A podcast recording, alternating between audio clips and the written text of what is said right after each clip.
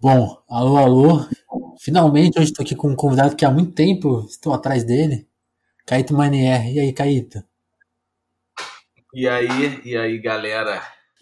Bom, sou Caíto Manier, eu sou redator, eu sou ator, sou diretor, sou escritor, sei lá, todas essas coisas artísticas aí, a gente vai, editor, a gente vai se infiltrando e fazendo. E você não mencionou de quais produtos, né? Fala, fala aí, acho que os mais conhecidos. Cara, vamos lá. É, tem, mu tem muita coisa, né? É, assim, não necessariamente muita coisa conhecida, mas tem uma estrada grande já. Mas eu acho que pode falar de Larica Total, que é de 2009, que era um programa do Canal Brasil. A gente, na época, fez bastante sucesso, foi premiado, enfim, tipo, foi muito legal é, bem maneiro. Depois a gente tem é, um hiato grande, porque eu, voltei, eu, eu, parei de trabalhar com TV, voltei a fazer outras coisas. Uhum. Mas ali a gente depois tem o último programa do mundo na MTV, aquele final da MTV na abril de 2013, com o Adriano Furlan, o pessoal da Quase. Muito legal. Falha de cobertura que a gente começou a fazer na internet. Isso eu e o Furlan também. Aí começou as coisas da Quase, né? Tem irmão do Jorel, da Cartoon Network. Uh, depois a gente faz ali, eu faço umas coisas na Turner, com o Kibe, com o Tablet, né, do Porto dos Fundos. Uhum. Eu cheguei a fazer algumas participações pequenas de ator também em filmes, é, coisas de amigo, então tem o filme da Tata Werneck com Cauã Raymond, que é o quase uma, quase uma dupla, se não me engano. Teve também o Chorar de Rir, que é um do Tunico, do Tunico que tem o Rassum, o Rafael Portugal. Teve um outro que eu gravei também com o Pedro Antônio, o diretor, que é com a Samantha Schmutz e o Magela, mas esse ainda não lançou. Ah. Mas eu cheguei a fazer também Lady Night com a Tatá, também outro sucessão, bombou pra caralho, tá até hoje aí. A gente vai para uma quinta temporada, vai gravar esse ano. O programa também arrebentou, a gente tá desde o começo. É, só não participei muito da última por causa do choque, obviamente, choque de cultura também, que foi outra coisa grande, um porradão na internet. Foi 2016. Talvez o maior, né? Hã? Você acha que é o maior? Que é o maior? Cara, não sei. Assim, porque de repercussão na internet com certeza. Mas o uhum. Lady Night é muito grande também, né? Ah, sim, é, sim é TVzão, mainstream, a Tatá também, estrelona e tal. E agora a gente fez o Fora de Hora, né? Na Globo também, que foi super bem, apesar da temporada ter sido mais curta por causa da pandemia, porque a gente acabou, ainda faltavam mais quatro episódios. Uhum. O programa começou devagar, assim, tentando achar um formato enquanto estava sendo feito, mas a gente, cara, eu me considero que a gente foi super bem. Eu fazia a redação final, atuava também, e fazia a redação, obviamente além da redação final, escrevia muita coisa, junto com a equipe muito boa lá, que a gente formou. E. Quando tava esquentando, vocês tiveram parado, né? É, não, de audiência foi super bem. A gente terminou os dois últimos episódios batendo o recorde que tinha do Tá no Ar no horário, assim, igualando, né? Uhum. E uma repercussão muito positiva. E era um humor político também, que é, né, de uma certa maneira, interessante fazer na Globo. E ali trabalhava com a Adnê, monstro, tipo, tinha um elenco muito foda, um elenco incrível, Luciana Paz, Lobianco, só aqueles caras que você fala assim, Paulo Vieira, fala, não, muito bom escrever para essa galera. O Lobianco precisa fazer pouco para ser engraçado, né? É, cara, porra, ele é. E, e é isso, né? Eu acho assim, eu, eu, eu falo assim, ah, sou ator, mas eu acho que é até uma ofensa a profissão do ator, porque eu faço meus personagens ali, eu sei fazer aquilo ali. É o Rogerinho, é esses para meio parecidos. É tudo meio parecido, na verdade. É uma família, né? literalmente, né? Uma família. Agora, quando você vê um Lobianco atuando, aí tu fala, meu Deus, sacou? Tipo, aí tu vê a, a distância e, ao mesmo tempo, o talento do cara para aquilo, Sim. a Lupai, também, a capacidade dela de fazer uns personagens do nada. Tipo, você escreveu um negócio de tarde, ela bateu o olho de noite, ela já tá com um personagem que parece que existe há 20 anos, entendeu? É tipo, é, é surreal, assim. A Renata Gaspar na bancada também, é outra monstra, assim. Então, tipo, foi muito legal por isso, assim, de poder escrever para uma galera muito quente e ver os caras, né, atuando, né? Acho que esse privilégio também é muito legal. Sim. E eu acho que é isso, assim, de, de, coisas dessas grandes, eu acho que meio foi isso, assim. Pode ser que eu tenha esquecido alguma coisa. Uhum. Mas. E aí você escreveu bem coisas que, que você escreveu, coisas que você atuou, né? Essa sua ida para frente das câmeras aí foi muito por causa do Furlan, né? Ele que te convenceu. Antes você só escrevia, né? Na época do, do Larica, né? É. Eu sempre fui meio contador de história, assim, na faculdade. sempre gostei de contar história, de, de... Conta mais. Alguém, alguém contava uma história e eu completava a história, é, mas não não falando alguma coisa, mas assim, já como se fosse uma atuação, já imitando um garçom que chegou na hora, já imitando o que, que o cara falaria depois daquilo e tal. Então Sim. a galera sempre gostou muito, isso, isso sempre foi, tipo, legal, em festa e tal, a galera achava maneiro, engraçado, entendeu? É, e obviamente, naturalmente, muita gente me pedia pra, pô, por que, que você não atua? Por que, que você não, é, não aparece? Por que, que você não faz um programa? Por que você não faz não sei o quê? E realmente aquilo não me cativava, assim. Tinha uma coisa do medo, eu acho, um pouco, de, de uma certa vergonha, de aquilo ser profissionalmente, é, fazer profissionalmente, né? De você. É algo que assim. Não, porque que acontece? Sei lá, por exemplo, lá no Fora de Hora, né? Para dar um exemplo. Você chega no estúdio para gravar um negócio, você tem 100 pessoas te esperando. E que estão trabalhando desde cedo para fazer a cena que você vai lá atuar, entendeu? Eu acho uma resposta muito grande. Até muito da minha coragem de fazer vem em respeito a essas pessoas. Eu falo assim, porra, agora eu não posso chegar agora e falar, não, não vou fazer, tô com medo. Pô, o cara, tá, os caras montaram. O cara passou a sua roupa, sacou? O outro trouxe Sim. o lanche falou que você que, pô, você tem que honrar pelo menos aquele trabalho ali. Enfim, Sim. então eu acho que eu, eu, tinha um pouco esse receio. E a outra é porque eu gostava do anonimato. Eu gosto, sabe? Porque eu gosto de andar na rua, eu gosto de ir na padaria, eu gosto de conversar com as pessoas, eu gosto de pegar um ônibus. Assim, então. E isso não chegou a mudar, ou chegou a mudar agora com essa com a ida pra Globo? Não, no, na ida pra Globo não mudou muito, não, mas no choque mudou. Quando o choque ah. bombou, porque o público nosso era é ainda, mas eu acho que ele deu uma diminuída. É, não, pelo fato da gente fazer esporadicamente, né? Não é mais uma novidade sim, sim. também. Mas naquela época do auge ali, sei lá, é, 2017 ali, dois anos atrás, porra, era difícil, cara, porque você circulava nos lugares a galera vinha falar muito, entendeu? E mesmo quando você estava no lugar e ninguém vinha falar, você, você percebia que tinha umas cinco, seis pessoas te olhando, te fotografando de longe. Uhum. Então ali não foi ruim, e, e, e, obviamente foi muito menos do que a Tatá, por exemplo. Né? Sim. Ela sim não pode ir a um shopping que ela tá fodida, porque junta gente, não, nunca chegou a isso, nem perto disso mas já chegou ao ponto de ser assim uma coisa de atenção, sabe? De você é, tá num lugar e saber que a galera tá te vendo e não que eu, não que eu fosse fazer alguma maluquice, porque eu sou até um cara bastante calmo. Mas é uma sensação de vigília, sacou? De estar tá sendo vigiado. É, assim, que é um pouco esquisito, mas já me acostumei. Mas por sorte, bem legal, os fãs do Choque de Cultura são pessoas geralmente muito legais.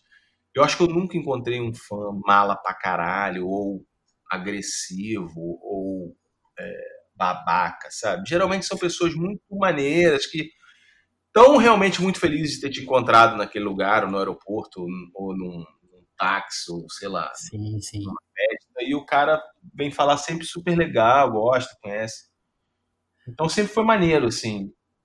Fã mala só tem na internet, né? é, eu nunca sofri, assim, muito com isso, sabe? Mas realmente mudou. Uhum. Isso que mudou e eu acho que não volta, né? Quer dizer, se eu parar de fazer coisa, você cai no esquecimento, mas vai ter alguém que, né, que vai falar, ah, pô, você é aquele cara. Aí, Caíto, eu queria que você contasse justamente essa fase pré, isso, até, até antes de você escrever, assim, o que, que você pensava da vida antes, enquanto você era criança, adolescente, antes de entrar na faculdade, o que, que você tinha em mente? Se você foi para esse campo já mais tarde, né? Você já, ou você já tinha eh, em mente escrever coisa de humor, ir para TV, produzir? O que, que você tinha em mente lá, lá atrás? Não, então, a minha família, cara, ela sempre foi uma família zoeira.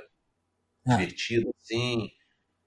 E, e, e, muito numerosa, muitos primos, muitos tios. É, tanto a minha família da parte da minha mãe, que é de Vitória, quanto a minha família da parte do meu pai, que é de Niterói.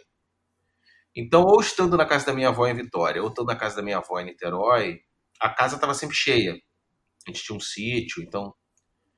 E, e, esse clima de zoeira era um clima natural, assim, tava sempre alguém sacaneando o outro, tava sempre alguém falando alguma coisa, contando uma piada, é, rindo porque alguma coisa caiu. Então tinha já esse ambiente é, de uma certa, de um olhar para as coisas de uma maneira engraçada. Uhum.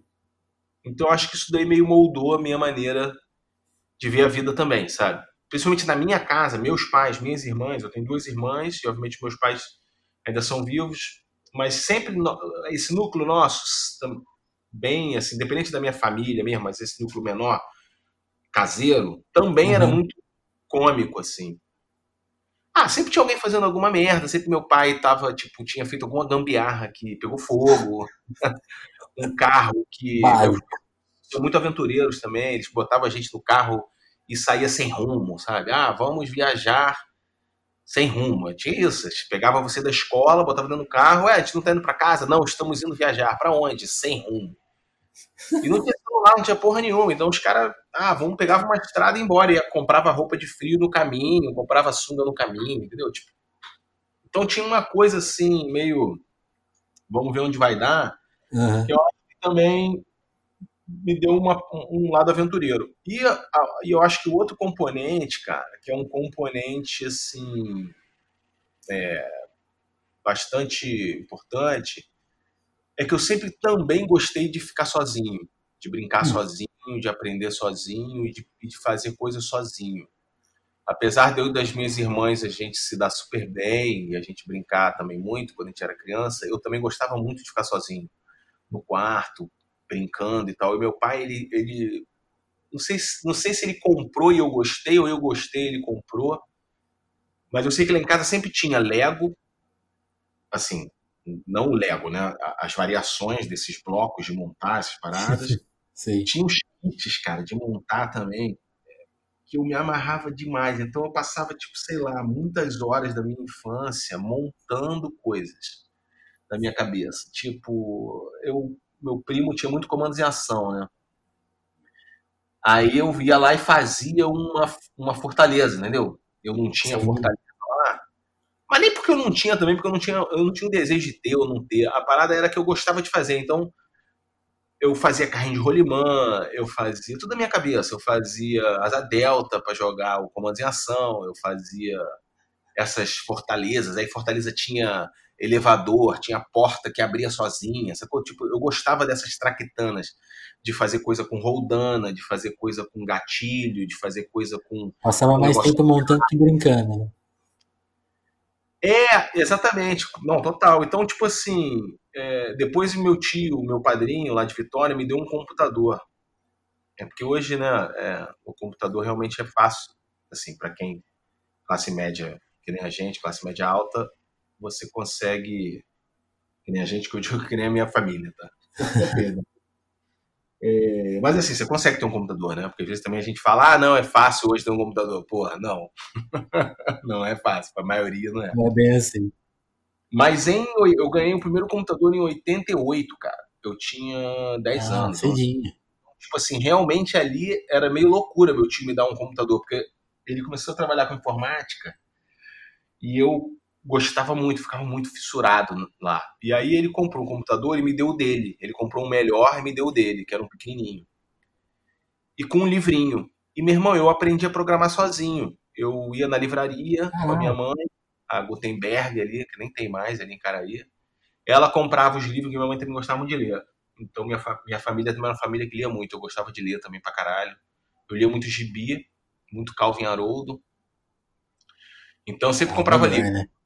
Aí eu sempre comprava o livro do Calvin, ou o livro desses de gibi, Homem-Aranha, papá comprava uma porrada, mas também comprava livros de programação. Então eu ficava lendo os livros de programação e programando e fazia joguinho. Eu, aí depois eu tive um MSX, que era um Hot Beat na época, que aí já era um, um eu já devia estar com uns 13 anos. Aí no colégio tinha um outro maluco, Ralph. Caralho, onde anda Ralph? Cara, esse cara era muito louco que era mais velho, que tinha também, e tem um outro amigo meu, que é meu amigo até hoje, da minha sala, Léo Lemos, que é fotógrafo hoje, trabalhou no Jornal do Brasil, em qualquer lugar. Ele, uhum. ele, ele tinha dois irmãos mais velhos. Então eles três também tinham um MSX. Então a gente trocava muito jogo, a gente fazia é, disquete, né? Ainda aquele disquete grandão. Então, assim, eu sempre fui meio autodidata nesse lugar. Quando eu fui ficando 16, 17, 18, que teve que fazer vestibular. Aquela eu, hora. Eu, é, eu escolhi fazer entre comunicação e informática, entendeu? Porque eu gostava das duas Sim. coisas.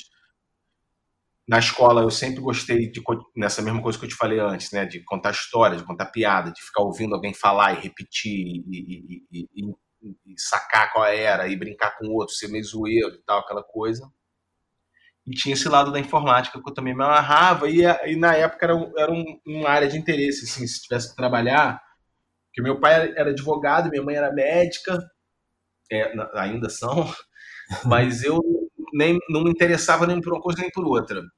Eu fui me interessar por coisa de direito mais velho, depois, quando eu terminei a faculdade, que eu passei a me interessar mais e tal. Mas na época, para trabalhar assim, eu não me interessava. E medicina também eu achava maneiro, mas eu não me via capaz de ter aquela vida, né? O médico você realmente é uma vocação, assim, sei lá. Sim, sim. Beleza, aí fui e aí teve um evento, cara, mas aí teve um evento fundamental nessa parada artística aí, que eu acho que somou uma coisa na outra, que foi quando eu tinha uns 11 anos, mais ou menos, me trocaram de turma na escola, porque minha escola era toda caretona, tinha turma específica, tinha carteira com lugar marcado, Nossa. É, marca da sala, não sei o quê. Aí me trocaram de turma quando eu fui para quinta série, me tiraram da turma que eu sempre tive e botaram numa outra que eu não conheci ninguém. Eu fiquei muito puto, assim, fiquei, porra, mal pra caralho. Fui pro primeiro dia de aula, assim, revoltado, né? Porque eu era o único que tava na outra sala. Só que aí, e me botaram no final da, no final da, da última carteira, que eu também achava uma bosta, eu odiava sentar no final da sala. Assim. Porque eu não. Eu, é, era, era louco. Eu era meio zoeiro e tal, mas eu não gostava de estudar em casa, sacou? Então o que, que eu fazia? Eu prestava atenção na aula pra caralho. Eu tinha uma memória de elefante, eu ainda tenho um pouco. Então eu ficava assistindo Garantia. aula. Não, então, eu ficava assistindo aula no professor e eu, desde pequeno, cara, eu sacava quando o cara tava falando uma parada que era importante, que ia cair na prova, sabe? Eu, a, a, entonação do cara mudava, a maneira como o cara falava mudava, ou a mulher, assim, enfim, quer que seja. E anos depois eu fui professor e, e, e eu, eu ria internamente de mim mesmo, porque eu fazia, repetia a mesma coisa. Fundo, você, pensava, essa vai, essa vai para a prova. É, não, e aí eu sempre fui muito bem na escola, nunca tive nenhum problema na escola. Mas eu odiava sentar atrás por conta disso, porque você se dispersa mais, né? Sim. Mas enfim, aí eu sentei, tinha um cara que era novo na sala, Luiz, esse cara estava atrás de mim, e eu fiz amizade com ele. Tinha quem falar, eu falava com ele. E a gente ficou super amigo. Ele é um dos meus maiores amigos até hoje, né? Meu uhum. amigo, músico e tal. E, e ele tinha uma coleção de livros e coleção de discos gigantesca, porque era a paixão dele. Beatles pra caralho, todo rock 70, tudo. E na minha casa era uma casa que a gente não ouvia música embora minha mãe tipo, gostasse de bossa nova, meu pai gostasse de Roberto Carlos e tal, a gente tinha muitos discos em casa, mas a gente não tinha o hábito de meus pais, né, nem eu nem minha irmã, ninguém, a gente não tinha o hábito de botar uma música para tocar, entendeu? Uhum. Chegar lá e ouvir música, então não ouvia música. Era algo que tipo não não tinha na minha casa. Assim.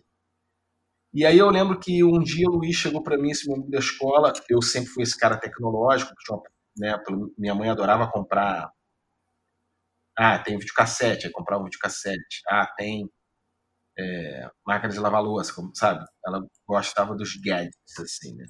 Então a gente teve videocassete também muito cedo.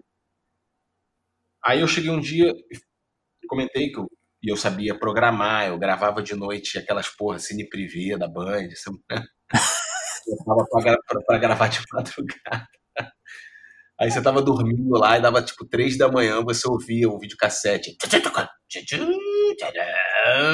Que a parada parecia um, um, um trator. Dava a casa inteira. É. Mas enfim, um dia o Luiz fala, pô, vai passar hum. um especial dos Beatles na TV, manchete. Caraca, eu vi ainda tinha TV manchete. Aí eu falei, beleza, eu posso gravar para você. Ele, porra, maneiro tal. Ele foi e comprou uma fita eu fui programei a parada e botei para gravar. Aí no dia seguinte eu fui assistir a fita para ver se tinha gravado e ouvi e tal, mas não me encantou muito, eu não, eu não gostei muito do som a, a, princípio, sabe? E aí eu levei para ele, entreguei, ele falou, pô, e aí, você ouviu? Você achou maneiro? Eu falei, porra, cara, não gostei não. Mas tá gravado. Aí ele olhou para mim, eu não, até hoje, no recreio, e falou assim, porra, eu sei o que, que você vai gostar. Eu vou gravar uma fita para você de uma parada que você vai gostar. E aí no dia seguinte ele veio com uma fita cassete que ele fez na casa dele. Ele tinha aquele som que gravava também com fita cassete. Eu também tinha em casa, embora a gente não ouvisse, né? E aí ele gravou para mim uma fita do Jimi Hendrix. Cara, eu lembro até hoje. Eu cheguei em casa da escola, tomei banho, não sei o que, tomei, almocei. Aí, né, tinha isso que eu te falei, tipo, minha irmã foi fazer as paradas dela, minha outra irmã era pequena. Aí eu fui pra sala, liguei o som e botei para tocar. Meu pai, minha mãe tinha um, headphone daqueles grandões. E, brother, eu ouvia e a parada realmente, o Luiz, ele acertou em cheio, assim, porque a parada abriu na minha cabeça um buraco, meu irmão. Imagina. Assim, do tipo, caralho, isso, acho, pode se fazer uma parada desse, assim, sacou? Você pode falar desse jeito, você pode cantar desse jeito, você pode fazer um som com a guitarra desse jeito. E essa porta que se abriu ali, ela nunca mais fechou, sacou? É, essa é a porta que até hoje sai todas as minhas sensações, sentimentos, vontade de falar, de escrever, de dizer alguma coisa, vem tudo desse dia. Que louco.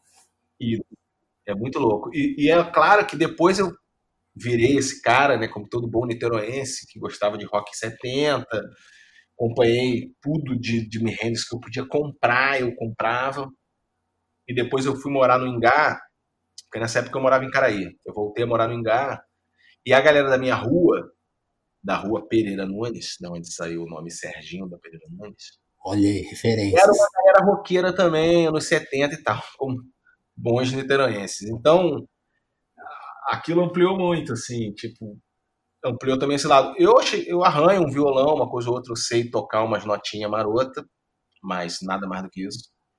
Eu não cheguei a virar músico com meus amigos, mas isso foi uma parada que, assim, a, a arte entrou por esse lugar. Veio primeiro pelo lance da música, e aí depois, obviamente, pelo lance dos filmes, que aí eu assistia todos aqueles. Eu tinha vídeo cassete, meu pai fez uma, faz uma carteirinha para mim, mim na locadora, eu podia pegar, sei lá, 30 filmes por mês, é, 30 filmes, assim, e aí você ia gastando, sabe?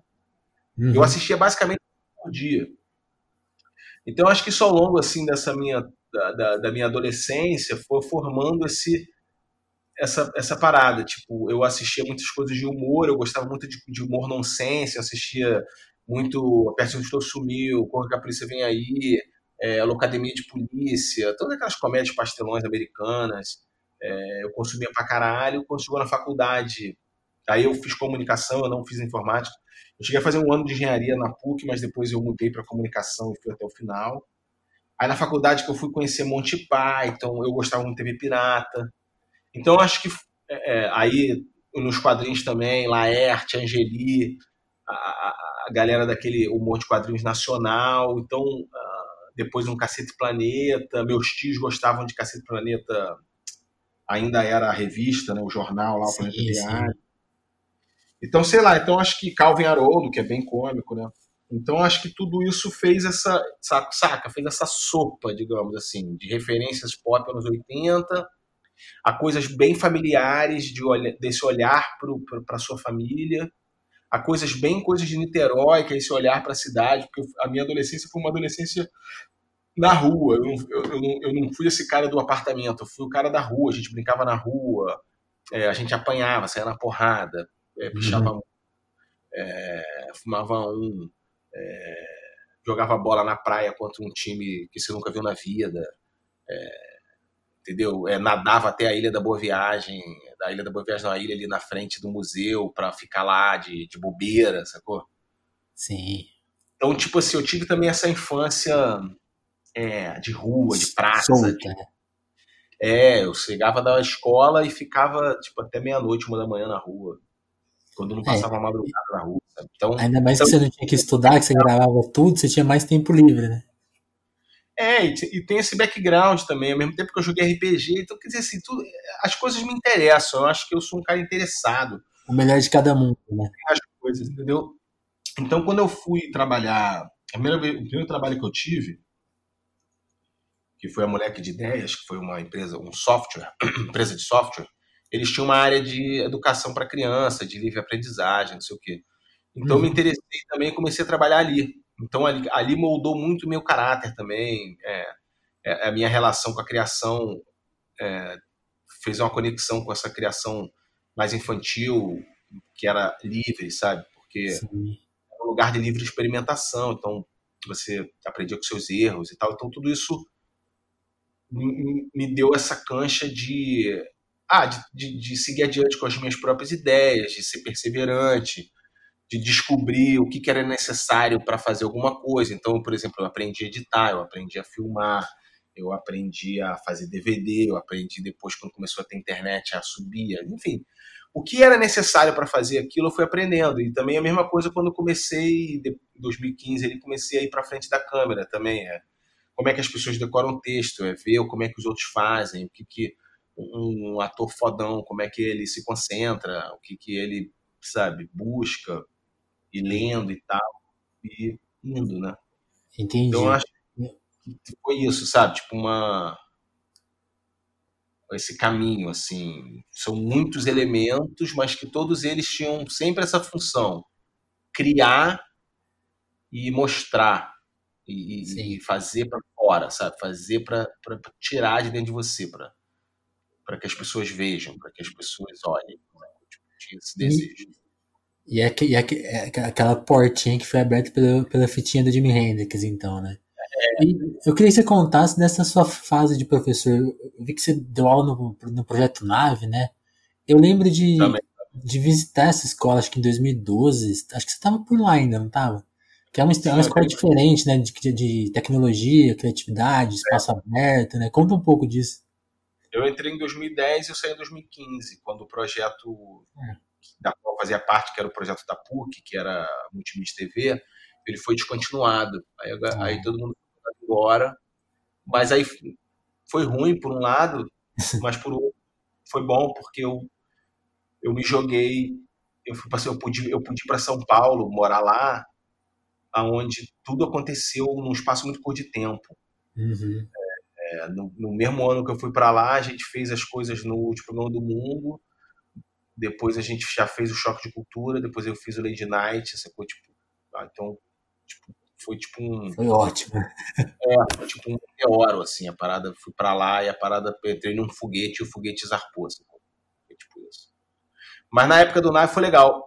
O Nave, a parte toda de educação que eu aprendi e que eu ressignifiquei também tudo sobre isso, do que eu, do que eu acho que deveria ser, das coisas que eu li, do que, que eu aprendi, né, dessa coisa da aquisição do conhecimento, eu aprendi, na verdade, na Moleque de Ideias, entendeu? Porque lá era um uhum. lugar de aprendizagem, um lugar de experimentação para novas tecnologias e novas maneiras de aprender, fazer, criar num ambiente saudável, junto, sem um horizontalizado, é, cooperativo, é, descentralizado, sem hierarquia. Ali foi onde eu aprendi e me conectei com pessoas do mundo todo que, que pensavam dessa forma e produziam conhecimento dessa forma e, e de alguma maneira é, mantinham um ambiente de aprendizagem parecidos, assim, tipo, então tinha o José, o José Pacheco de Portugal, tinha uns, uns caras no MIT, tinha uma galera é, na Inglaterra, na Suécia, é, na França, tipo, enfim, tipo, sei lá, muitos lugares e uhum. isso mudou a minha maneira de pensar e tudo que eu penso. Quando eu fui para o Nave, foi um convite para fazer lá no terceiro ano, ministrar uma aula de é, TV, que na verdade o Nave foi criado pensando na TV digital, na interatividade da TV digital, mas como no Brasil as coisas às vezes demoram muito, como a TV digital demorou a ser implementada, rapidamente ela foi superada, obviamente, pela internet, que tomou tudo, e pelas Smart TV, que mostraram ser, obviamente, uma, uma ideia muito mais esperta, inteligente, que era você acoplar um computador e uma placa de rede numa TV e transformar ela num, num monitor. Sim. apps. Tipo um celular com uma né? Então, a coisa do Ginga lá, que era esse, essa a, a tecnologia brasileira de interatividade de televisão, ela ficou obsoleta muito rápido. Ela em em, sei lá, em 10 anos que os caras começaram a criar, até, até os caras implementarem, regulamentarem, implementarem aquela porra, a TV mudou completamente e aquilo ficou obsoleto rápido. Então, quando eu entrei na nave, já era era para dar aula sobre isso, mas já não fazia mais sentido aula sobre isso. Então, a, a, a disciplina virou uma, um apanhado geral sobre televisão, sobre mercado é, mercado audiovisual, como aqueles garotos, aquela eles não eram garotos, eram uma galera mais velha, né? Como eles podiam, era terceiro ano já. Tinha, então, tinha, galera mais carente, então tinha uma galera de 17, 18, uns caras de 19. Como é que eles podiam entrar no mercado de trabalho, produzindo audiovisual, e também tinha uma área de oficina, que, as, que eles criavam os próprios projetos que foi algo que eu, eu e outros professores lutamos muito para implementar lá, no sentido de que eles não deveriam fazer os projetos nossos, eles tinham que fazer os próprios projetos. Eles, eles terem as ideias dele e a gente correr atrás para produzir junto com eles e tal. Né? Uma coisa que eu aprendi lá na moleque. Então foi muito legal, porque eu consegui lá fazer uma pequena ilha de livre aprendizagem na minha aula, assim, não tinha nota, não tinha prova, não tinha. É, não tinha nada disso, e a parada era um ambiente da gente criar. Então produziu-se muita coisa, fiz grandes amigos lá, é, foi tipo uma experiência muito, muito legal, assim, né?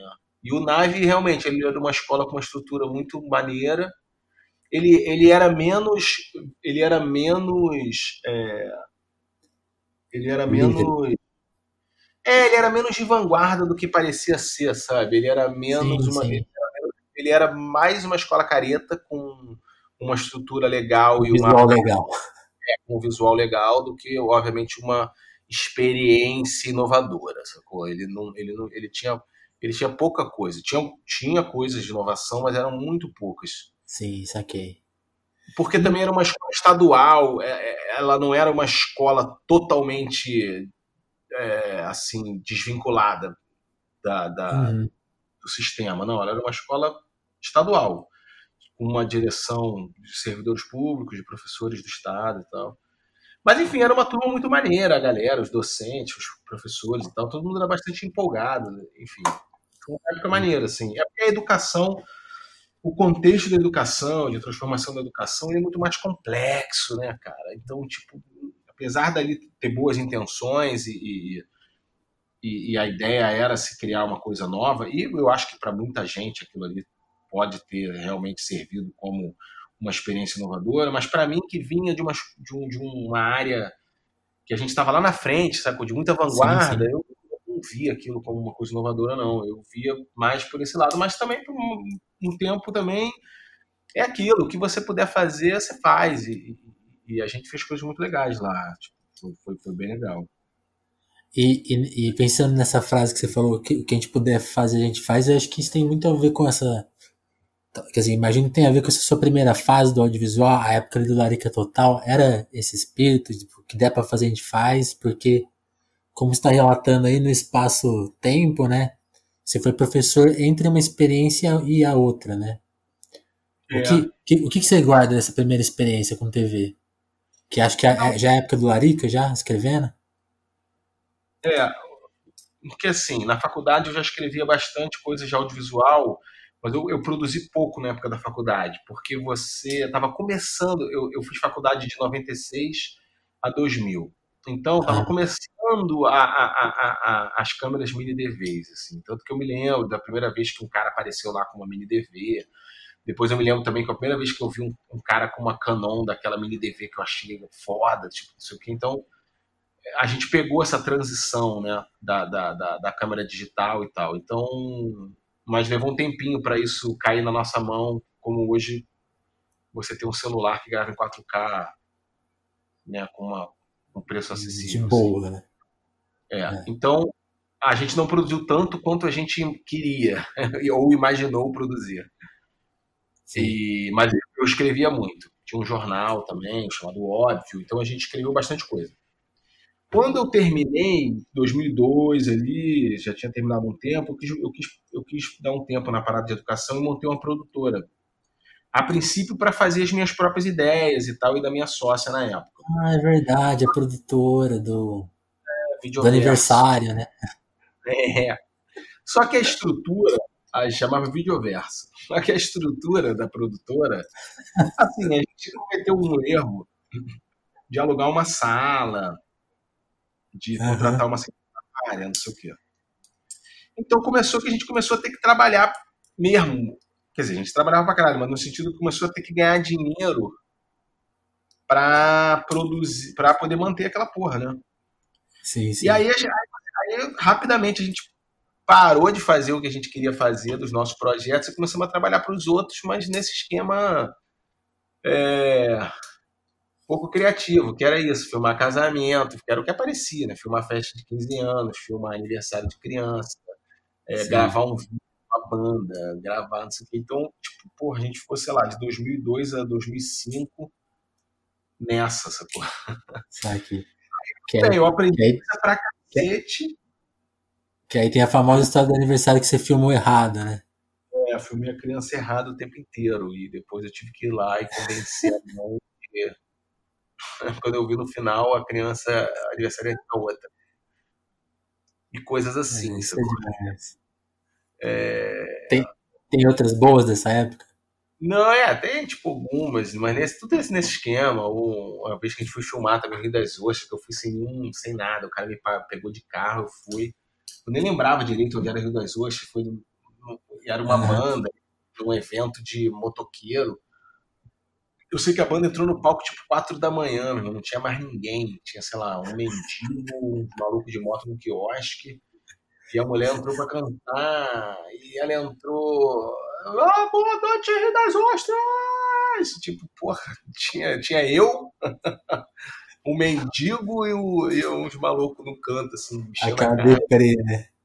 E eu, porra, sem, com uma camiseta, um frio do caralho, me enrolei num saco plástico, tipo, umas paradas Nossa. Enfim, coisas do gênero, né? É, mas ali a gente chegou a produzir umas coisas, a gente produziu dois programas, cara, da nossa cabeça, um chamado Arquivista, hum. outro chamado Subraça, que era um programa muito louco, que eu gravava. Hum, né? Ele virou Anti-Show o nome do programa. É, que eram umas ideias de um cara que eu conhecia, que era mó maluco. Depois eu até, depois de um tempo, eu comecei a achar é, tinha uns tons meio reaça na porra do, do, do programa do cara. Ah. e a, a, gente, é, a gente parou de trabalhar. Né? Não tinha esses debates que tinham hoje também, mas a gente já sentiu que tinha alguma coisa errada. É, depois a gente fez esse do arquivista que era legal, que a gente entrevistava umas pessoas anônimas ou pré-famosas.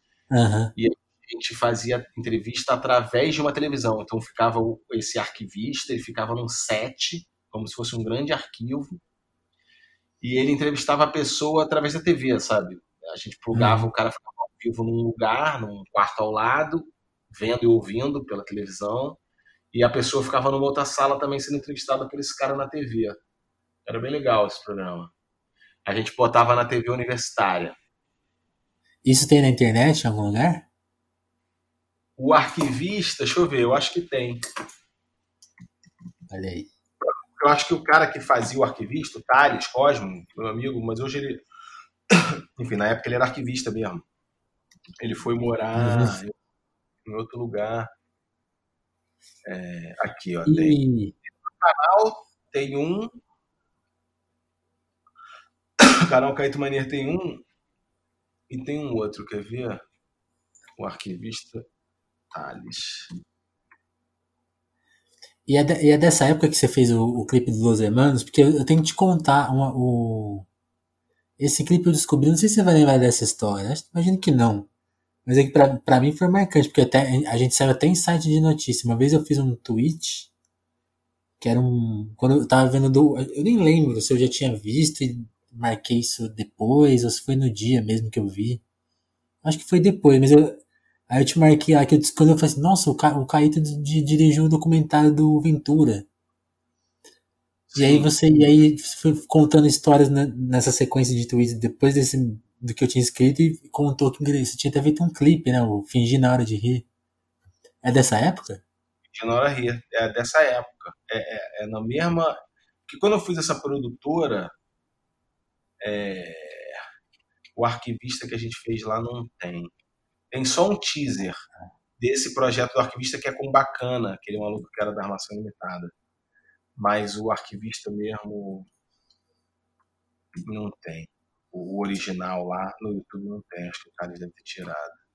Só uma coisa aqui. É, não tem, sim, tem esse.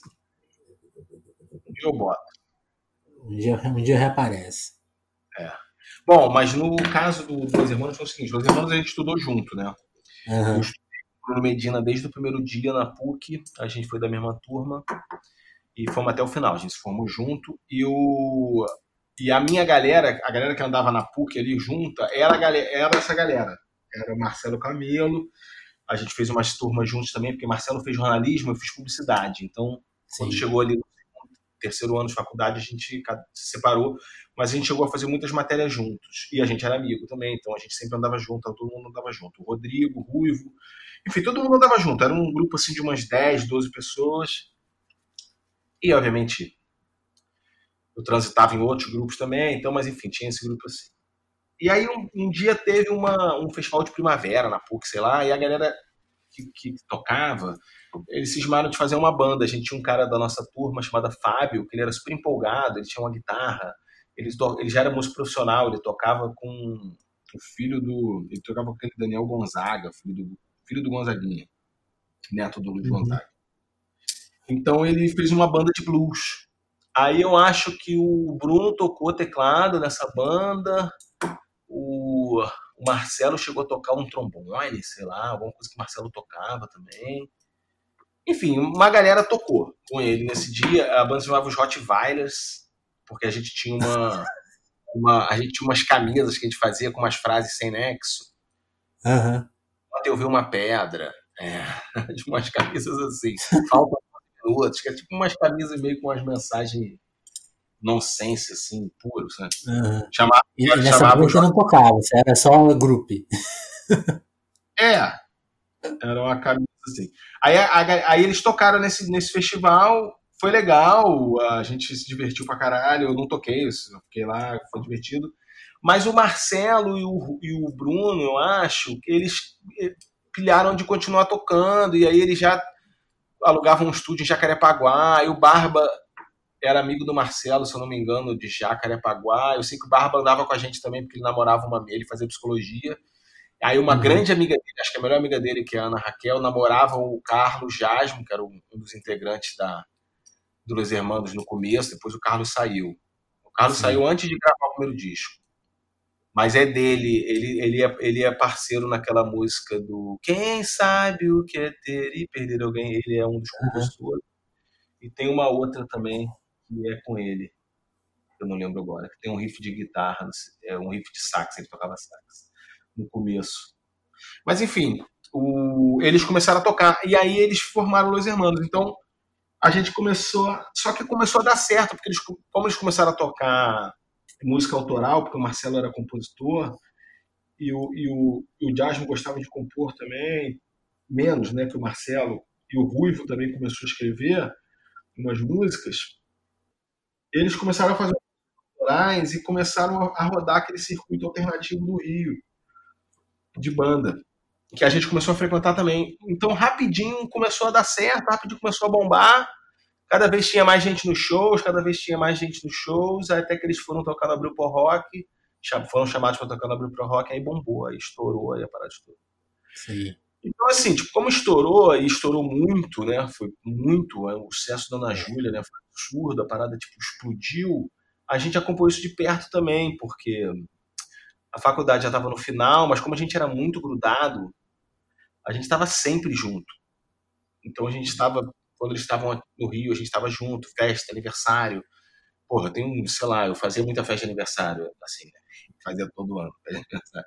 Mas eu gostava de fazer festa, tinha muitos amigos, assim, então eu, eu juntava sim, sim. os amigos da faculdade, os amigos da escola, fazia sítios, é festa de dois dias, sacou? De nego dormir sim. lá e acordar no dia seguinte desorientado, a gente começar de novo, então era tudo assim.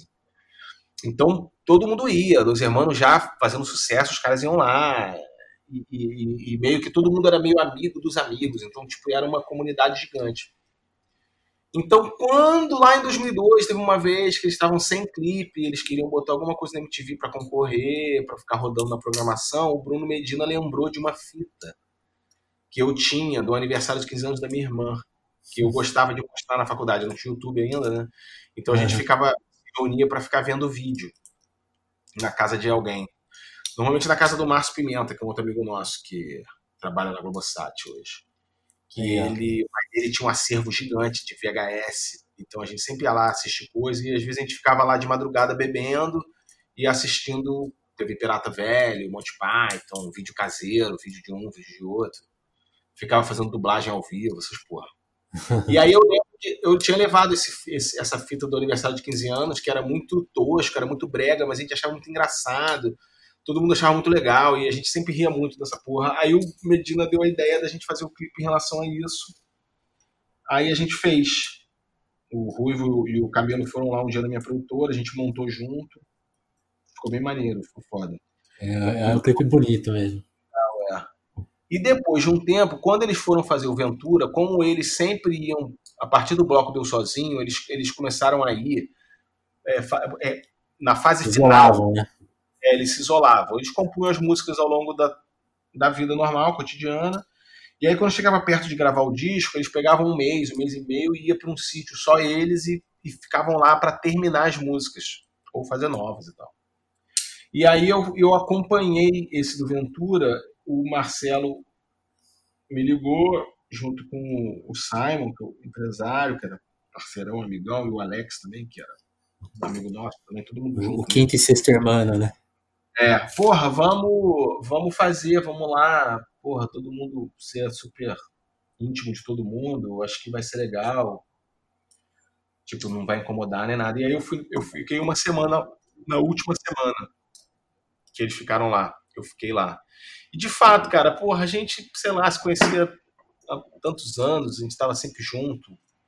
E aí eu fui, eu ficava gravando essas reuniões de noite, e eu gravava tudo assim, é, incidentalmente, sabe? É, Sim. Eu ficava às vezes com a câmera no colo, gravando sem a galera perceber. Às vezes eu deixava a câmera em pontos específicos para ficar gravando. Eu dormia, eu dormia no quarto com o Ruivo, então eu botava a câmera no canto apontada para ele, assim, e ficava batendo papo com ele de noite. Ele ouvindo as músicas e tocando. Então eu, eu gerei um material muito grande. E o Barba, ele tinha um material muito grande gravado também, porque ele tinha uma uma câmera high-8.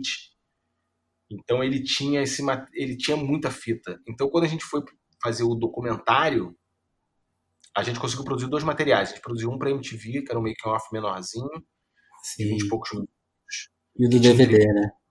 É, e o do DVD eu fiz ele todo quase como se fosse um documentário naturalista, assim. Não tem uma narração, não tem nenhuma entrevista, é tudo que foi falado incidentalmente. E, e, e eles tocando as versões das músicas e tal. Porque eu pensei isso na época, eu me lembro, eu e o Felipe Abraão, que a gente fez o Larica comigo, na época ele fez esse documentário comigo, a gente pensou e falou, porra, cara, vamos fazer isso pro fã do Los Hermanos, sabe?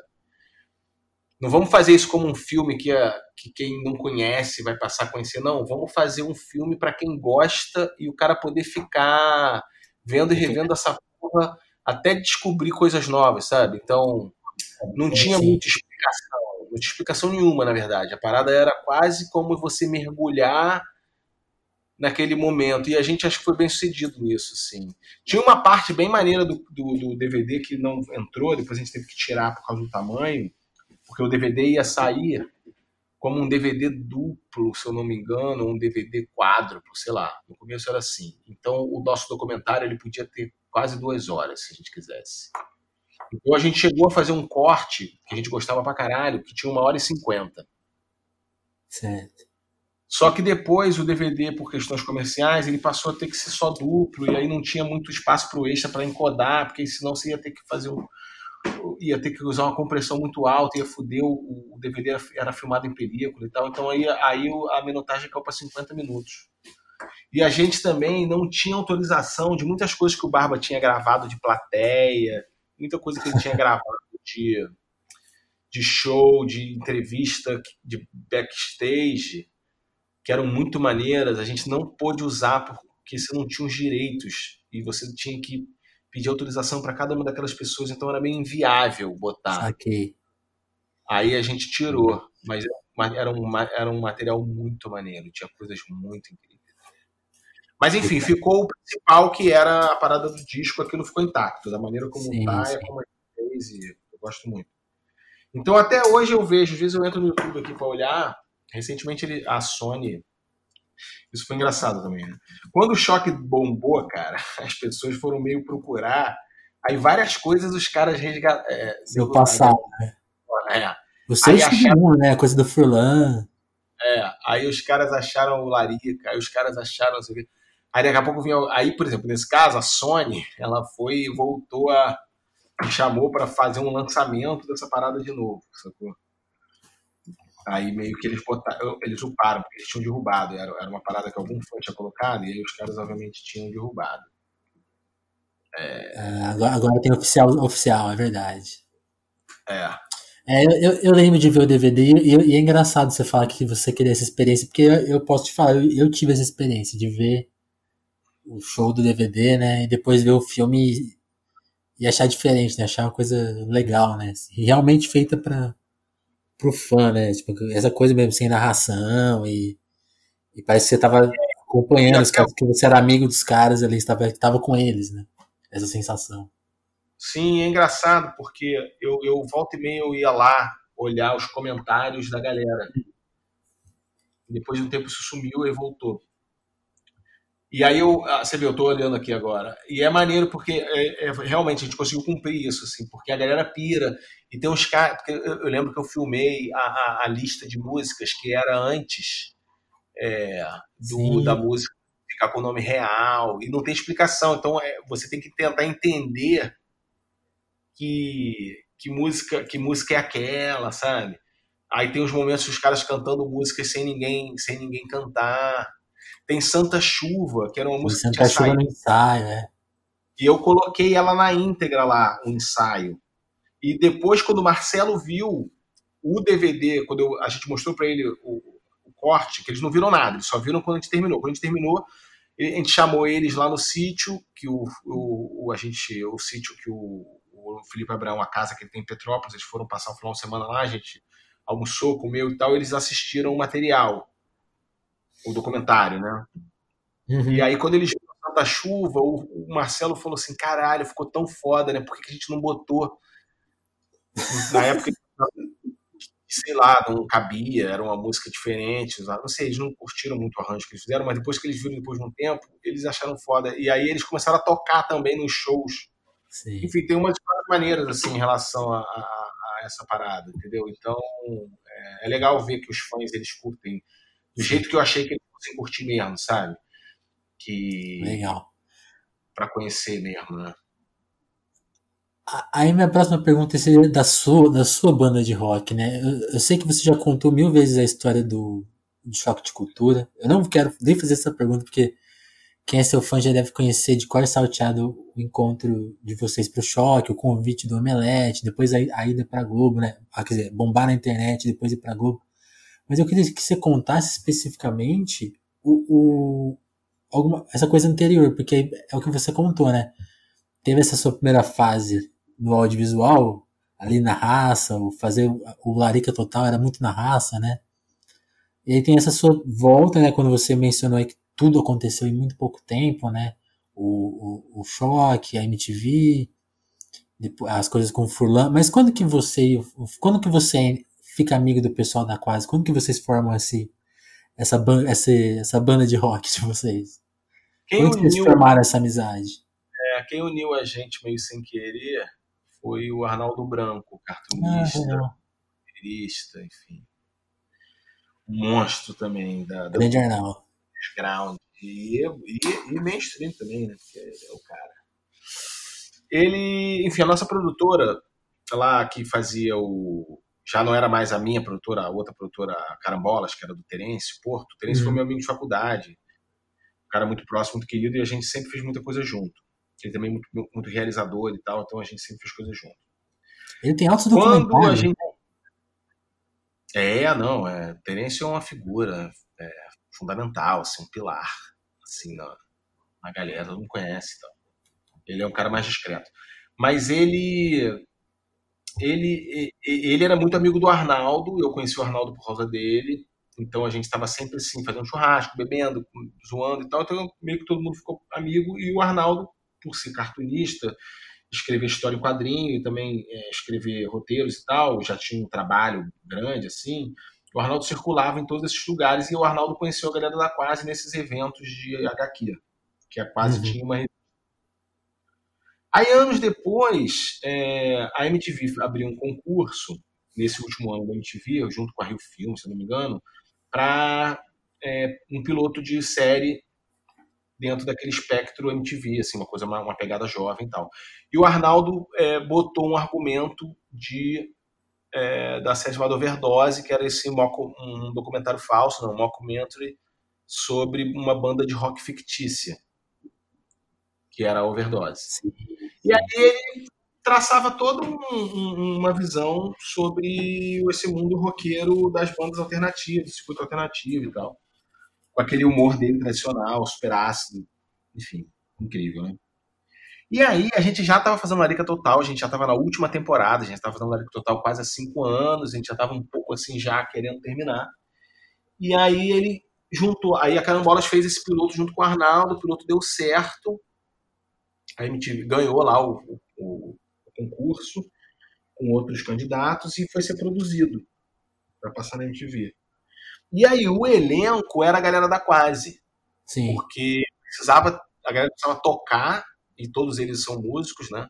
Furlan é músico, tinha banda, Raul também, o, o Davi, o Juliano, todo, todo é. mundo.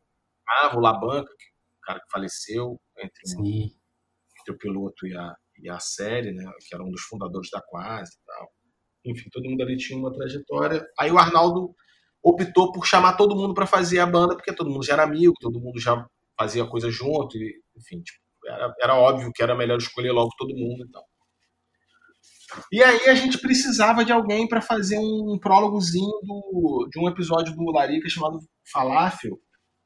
E aí a gente, o Terêncio é que botou pilha. Pô, tem esse maluco aqui que é o Furlan, que tá fazendo a série do Arnaldo. Ele é de Vitória, não sei o quê chama ele e tal. Aí foi que eu chamei o Furlan, a gente se conheceu nesse dia e ele gravou essa participação lá. É o Larica número 22, se eu não me engano, 23, sei lá, da, temporada, da última temporada. 21, é o episódio 21 ou 22, acho que é 22. Tem no YouTube lá. É... A gente ficou amigo ali. Quando o Larica terminou, um pouco depois, cinco, seis meses depois, dois meses depois, sei lá, eu eu, como sempre fui editor também, eu editei a série do Overdose. Eu editei três episódios do Overdose. Uhum. Então, eu também fiquei mais amigo da galera ainda. Né? O Arnaldo dirigia, mas eu fiquei mais amigo da galera ainda. E aí, eu comecei a querer montar, eu e o Felipe, a gente começou a querer montar um programa novo. A gente não queria mais fazer Lyrica Total, o Paulo já estava também saturado, porque tudo era gravado na casa dele, a gente já tinha feito uns 80 programas, estava todo mundo assim, tipo, porra, a gente já já fizemos, né? Vamos fazer outra coisa. E aí Paulo, a carreira dele tinha decolado também de novo como ator, ele foi fazer os trabalhos dele lá. E a gente queria fazer um programa novo, a gente pensou em fazer o TV Classe Média, que era uma ideia do André Damer, cara que desenha os malvados. Outro é nosso amigo de faculdade. É, um cara que a gente tá, porra, muito conhecido, muito junto, muito tempo. A gente juntou o roteiro de. Aí, aí juntamos vários materiais. Eu, eu juntei meu hum. material, eu, que eu sempre escrevi a vida inteira, né? Desde a época da faculdade, depois eu continuava escrevendo, até um antipropaganda, barulhinho do momento, essas porras eu escrevia.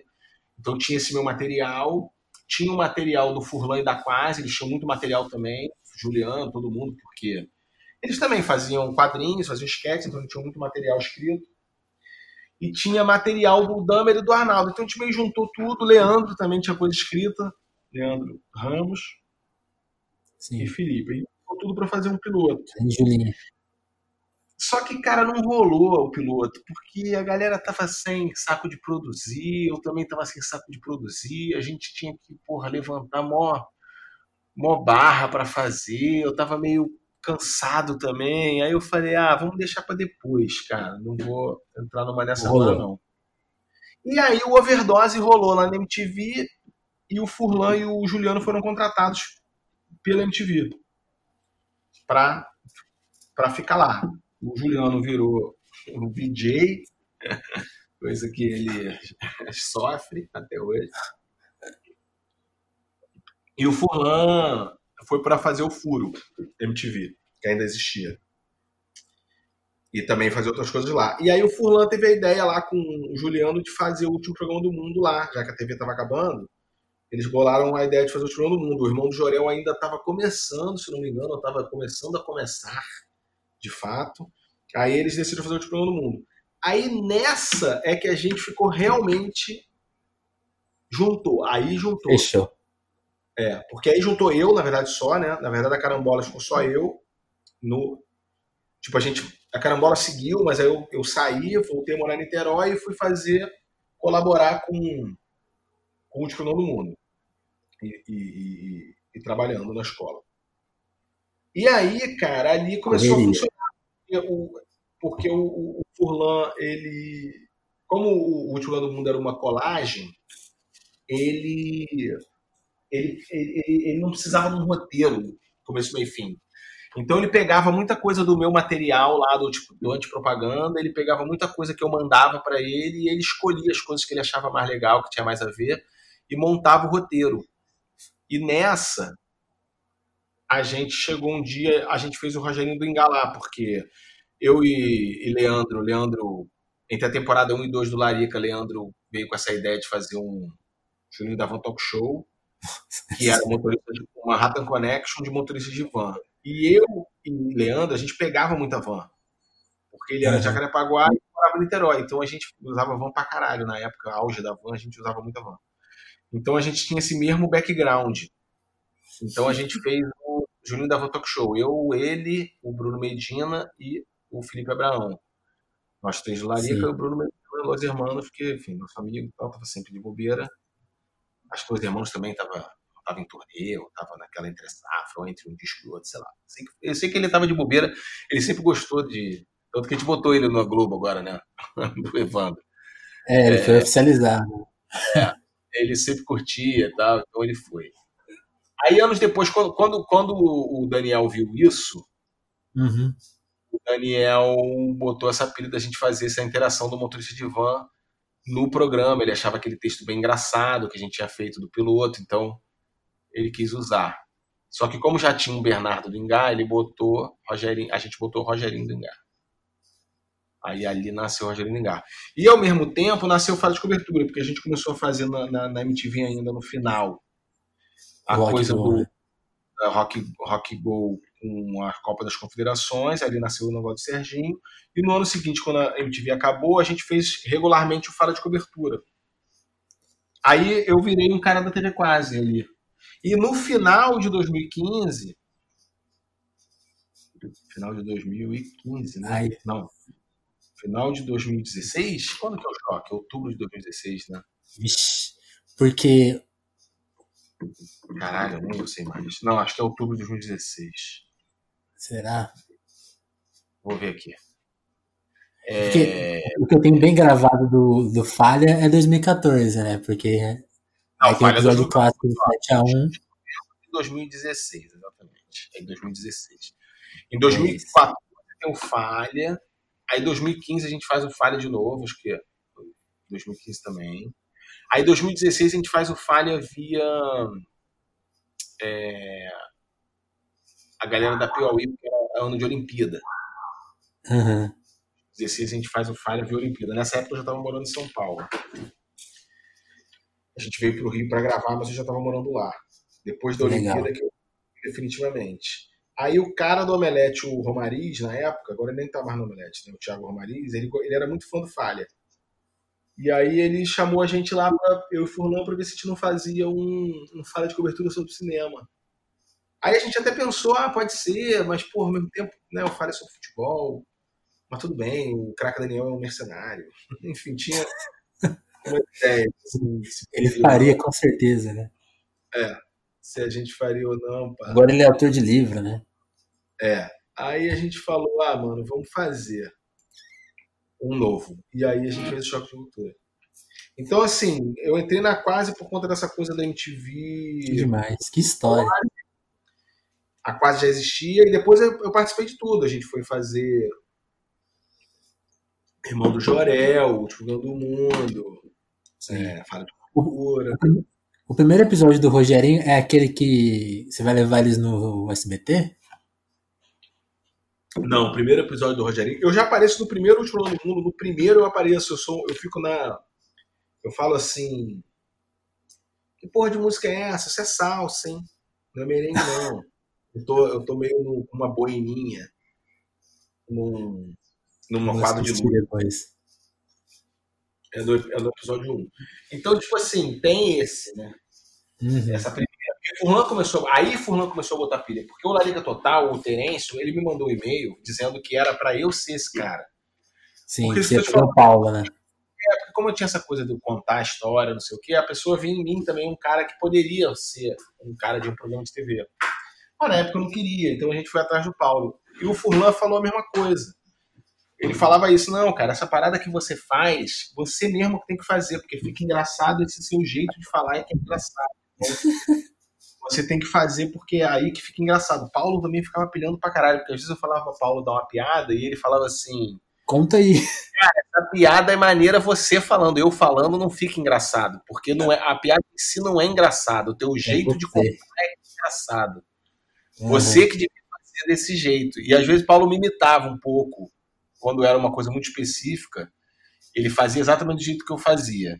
E, obviamente, uhum. Paulo é um monstro também atuando, e ele fazia, obviamente, do jeito dele todas as outras. Sim, sim.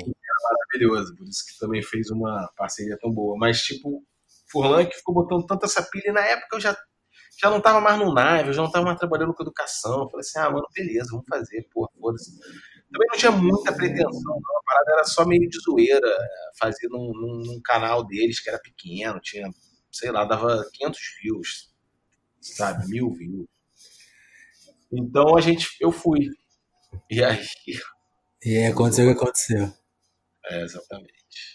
É, isso, isso que eu acho legal, você falou, né? Era muito pequeno, né? Tipo assim, era. Tem acho que uma coisa. Eu não sei se eu vi o Furlan, acho que o Raul falando assim. O, da época que ele editava coisa de madrugada, assim, para ninguém ver o esforço, né? É, é muito legal relembrar essa, essa, essa fase, eu imagino, né? Porque é, é uma trabalheira que deu certo, né? É, porque eu acho, cara, que é isso, né? A, a coisa aconteceu. É, não, não digo porque tinha que acontecer, mas a gente tinha uhum. mesmo uma coisa a gente tinha, a gente sempre quis fazer bem aquilo que a gente estava fazendo. Desde a Larica Total, porque tudo que a gente se envolve, e eu acho que na quase eu encontrei também essa parceria, porque eles eram realizadores já também, gostavam de produzir e tal, todos eles tinham esse apreço por não fazer qualquer coisa de qualquer jeito, entendeu? Todo uhum. mundo era muito curioso, é, é, com um roteiro, com com a piada, com o que ia dizer, a maneira de gravar, como gravar, depois com editar, com ritmo, com tudo e tal. E no Larica a gente era assim também, então acho que a gente se, se encontrou nesse lugar, entendeu? Potencializou, um potencializou o outro nesse lugar é, de, de, de, de, fazer bem, de fazer uhum. feito, e ao mesmo tempo de ser ousado, ao mesmo tempo de falar o que queria falar mesmo, de ser crítico, de ser ácido. de ser é, duro, sacou? Quando, enfim, de falar mesmo sem vergonha, nem medo, sacou? Então, e com bastante autoralidade, com bastante, bastante é, vontade de dizer o que se sente, entendeu? A gente não está muito preocupado, nunca estivemos, não estamos, não estaremos, em emular alguma coisa, em, em, falar o que a gente, o que a gente acha que a pessoa quer. Não existe. Lá a gente sempre diz o que a gente quer falar, o, o que, que a gente acha daquilo. Eu acho que isso é um, algo que a galera consegue se identificar, porque o cara vê que tem uma verdade ali e que aquela verdade muitas vezes também é a dele, também fala de algo que ele queria falar, também dá voz a um sentimento que ele tinha e ele ou, ou não achava que ninguém tivesse, ou não tinha coragem de dizer, ou não sabia nem que existia esse tipo de pensamento, entendeu? Então, eu acho que a gente se encontrou nesse lugar. Né? E aí por isso que deu certo, e por isso que a gente fez tudo que a gente fez e faz, né, até mesmo. Sim. Aí eu queria saber de uma perspectiva sua desses últimos dois anos da, da sua filha. E aí queria que você fizesse, não sei, assim, uma reflexão do que você anda pensando. Eu vi que foi é, aniversário eu... dela esses dias. Você tem, você tem um mais velho também, né? É, ele é, é meu enteado, é, é filho da minha esposa. Ah, é meu, legal. Se fosse. Mas uh, não foi planejado nada, né, cara? Então, se você me via dois anos atrás, você realmente fica muito chocado, assim, com a. Caralho, como é que. Esse cara saiu daqui e ele virou isso aqui, sabe? Porque foi muito, assim, surpreendente tudo, muito rápido. E eu acho que a Dora trouxe de novo esse resgate lá da minha, do meu começo do meu trabalho, quando eu uhum. ficava com as crianças pequenas e tal. Então, é, ter um pouco disso com ela. A gente brinca, a gente monta de Lego, a gente desenha. Ela é muito pequenininha ainda também, né? Mas a gente interage muito, é muito bom. E eu acho que isso deu uma deu uma sensação também de, de voltar. Nunca parou essa vontade de criar, mas deu uma renovada, sabe? Em, em fazer diferente, de novo, em fazer sem compromisso em não se preocupar em errar, não sei o que, que eu acho que são tudo são coisas que eu, é, às vezes você precisa ser lembrado disso para você não esquecer qual é o seu método, qual é o, o, lugar onde você se sente bem e tal. Então acho que isso foi bom. Sim. Eu acho que ter ido para Globo, para mim, particularmente, foi legal e eu sou o único que continua, né? A galera é, saiu para fazer outras coisas. É porque eu também sou um cara caseiro, eu não sou um cara de sair muito, eu não sou um cara de fazer. Eu, eu fui muito maluco quando eu era. Quando aos meus 18 anos, ali, minha adolescência. Já essa fase. Os 30, eu fui muito louco, sacou? eu muita merda, era mal maluco, não sei o quê. Então, tipo, hoje com 42, cara, eu gosto de ficar em casa, sacou? Tô com a família, fazer um churrasquinho, no máximo vi uns amigos aqui ou ir na casa de algum amigo tomar uma cerveja. Mesmo assim, se, eu puder ficar em casa, o cara vier aqui, é melhor. Uhum. Então, assim, para mim, em casa, ter um, trabalhar num lugar fixo, um tempo. E eu também, diferente do, de, da galera da classe, a galera da classe, eles são muito autorais também. Eu sou também, sabe? E, foi isso que conectou a gente. Mas eu também gosto muito de trabalhar com outros grupos e até trabalhar para outra pessoa. Tipo, chegar, por exemplo, na Tatá, uhum. fornecer a minha força de trabalho e falar assim: ó, me usa aí, que você quer que eu faça o quê? Sim. Entendeu? Assim como eu faço no Irmão de também, que é o Juliano e o Daniel é que fazem a redação final, eles é que decidem os episódios, eles é que montam, o Juliano, basicamente, o Daniel também, mas mais o Juliano. E assim, eu gosto, entendeu? Eu gosto de escrever e entregar na mão do cara e falar, ó, faz o melhor que você quiser com esse material e também tentar entender o que, que o cara quer e tentar chegar nesse lugar. Então, Sim, ir para Globo. Trabalhar, né? É, porque a Globo é uma produtora gigantesca, como eu te falei no Fora de Hora, né? Por exemplo, um exemplo. Porra, você poder escrever para o Adnet uma coisa política para ele fazer, sabendo que ele vai fazer como ninguém, é muito é muito bom para um cara que é roteirista, entendeu? Para alguém que quer uhum, dizer. Então, e eu, como eu falei, eu não, eu não tenho uma pretensão de ser ator. Então, eu, pra, eu me realizo também botando texto na boca de grandes atores, entendeu? E, e, fazendo coisas para mais gente ver, coisas que também são um pouco populares. Por isso que eu gostei de trabalhar com o Paulo Vieira, que é um cara que eu já venho assim é, paquerando há muito tempo, do tipo, putz, eu quero escrever com esse cara porque eu acho o humor dele maneiro e ele tem uma parada popular que eu gosto.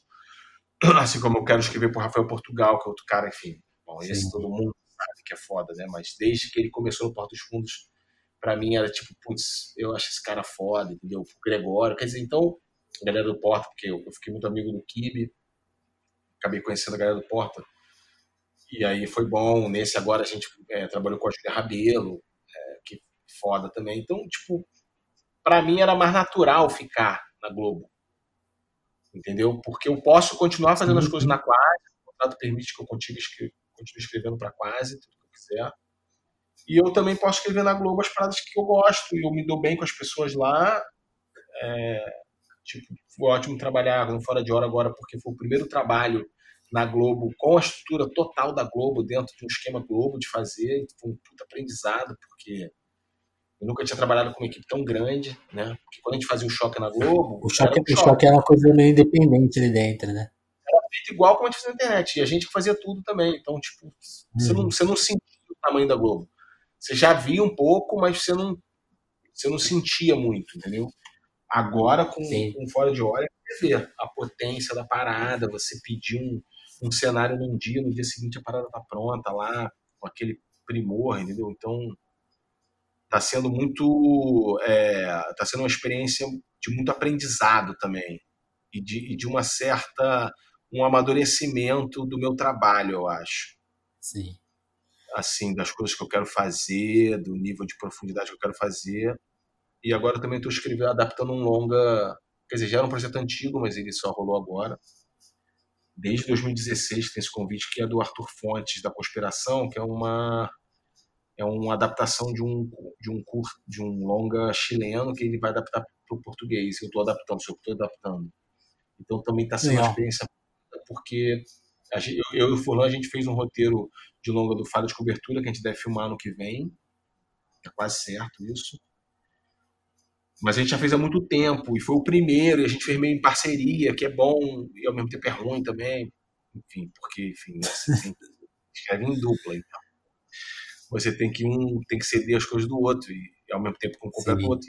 E a gente não tem nenhum problema, a gente está super bem, mas esse roteiro que eu estou fazendo agora, que eu estou fazendo sozinho, eu estou tendo essa experiência de um adaptar um roteiro já pronto, que tem suas, é, tem suas vantagens, mas tem muita desvantagem também e ao mesmo tempo estou me aprofundando nessa coisa da estrutura, né? Porque eu sempre gostei de escrever e eu sempre tive coisas a dizer, beleza. Mas você vai fazer coisas maiores, você tem que ter também uma técnica de estrutura, né? Você não constrói uhum. um prédio sem uma boa fundação, sem um bom esqueleto, sem uma boa, um bom projeto, sabe? Tem um lugar certo para botar o elevador, tem um lugar melhor para tu fazer a, a, o quarto, a sala, enfim. Então, num roteiro de cinema, que você tem que botar um cara duas horas sentados ali para a história fluir, principalmente de humor, tem que ter uma estrutura, tem que ter um, um, um tamanho, tem que ter é, os elementos, tem que aparecer numa determinada hora, ter relação uns com os outros e tal. Não, não é uma fórmula, né? Mas é, é, é a coisa da técnica mesmo. Assim como um pintor. Ele, ensinar a técnica da pintura, de como fazer um, uma cor X, como fazer uma pincelada, como faz um céu, como faz um vidro. Enfim, né? você pode fazer uma obra de arte completamente é, da tua cabeça, mas não necessariamente aquilo ali vai ser uma obra que vai ser acessível para todo mundo. Tudo bem. Sim. Mas eu quero fazer um cinema que também seja acessível. Então, para mim, está sendo uma experiência legal me aventurar. Quer dizer, não sei nem quando o cinema vai voltar, se vai voltar, mas a Isso ideia... que eu ia te perguntar, como que você tá. Como que a quarentena tá te afetando? Você, você falou um pouquinho da questão. Aí até de reforçar essa pergunta, como que tá a questão pessoal? Porque eu tava vendo uma entrevista sua de um tempo atrás e você tá falando assim que tava super sem tempo de parar para ver outras coisas, né? Tava só trabalhando. Aí a sua filha nasceu, também era mais tempo ali para ela.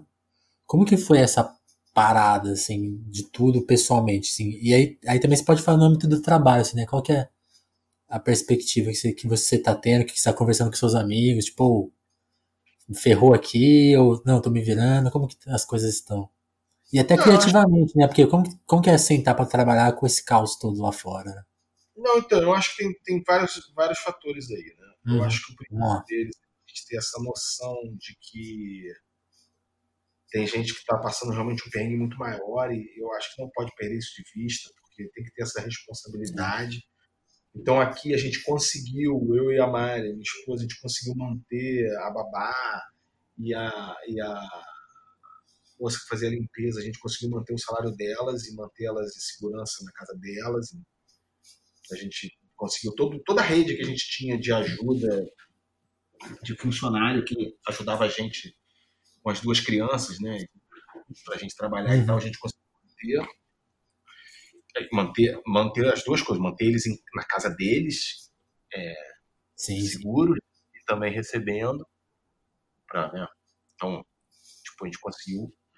Todo mundo se apertou um pouco e, e, e vai rolar. E o tempo que tipo, o tempo que puder a gente vai vai rolar e tal. Então acho que tem que ter essa, essa consciência e obviamente a gente está eu acho que eu e a Mari e as crianças, cara, a gente já está, eu juro, a gente já está quase 60 dias dentro de casa. Porque lá na Globo, assim que bateu o primeiro alerta lá que, que eles seguraram todos os estúdios, e foi uma decisão muito correta, muito acertada, porque o nível de contaminação da Globo é muito pequeno, assim, comparado com outros lugares, né, por conta enfim, é uma empresa de jornalismo também, então tem os serviços essenciais também lá que os caras têm que manter. Era natural que tivesse algum nível de vantagem, mas é muito pequeno. Mas ali a gente já ficou em casa direto. Porque eu sou asmático, o Tomás, meu enteado também, então tipo, a gente não queria dar bobeira, ao mesmo tempo também tem a responsabilidade é, tem como. dos nossos pais, dos pais das pessoas. E a gente tinha a possibilidade de ficar em casa também, porque tem gente que não pode, não tem, ou trabalha num serviço que não tem como. A gente tinha, a gente ficou. Então, tipo assim, a gente realmente está fazendo a nossa parte, não recebe ninguém, tudo é. Estamos isolados e faz compras, faz compra pela internet e, e fica fazendo as coisas por Skype, por Zoom, essas coisas. No trabalho, eu acho que esse governo lixo que a gente tem, a arte é muito vilipendiada, né? É, eu queria perguntar sobre isso, porque hoje foi meio, um dia meio dramático, né? É, não, louco, né? Eu assisti a, a, nossa ministra lá, realmente, ministra não, secretária, né? É surreal, é.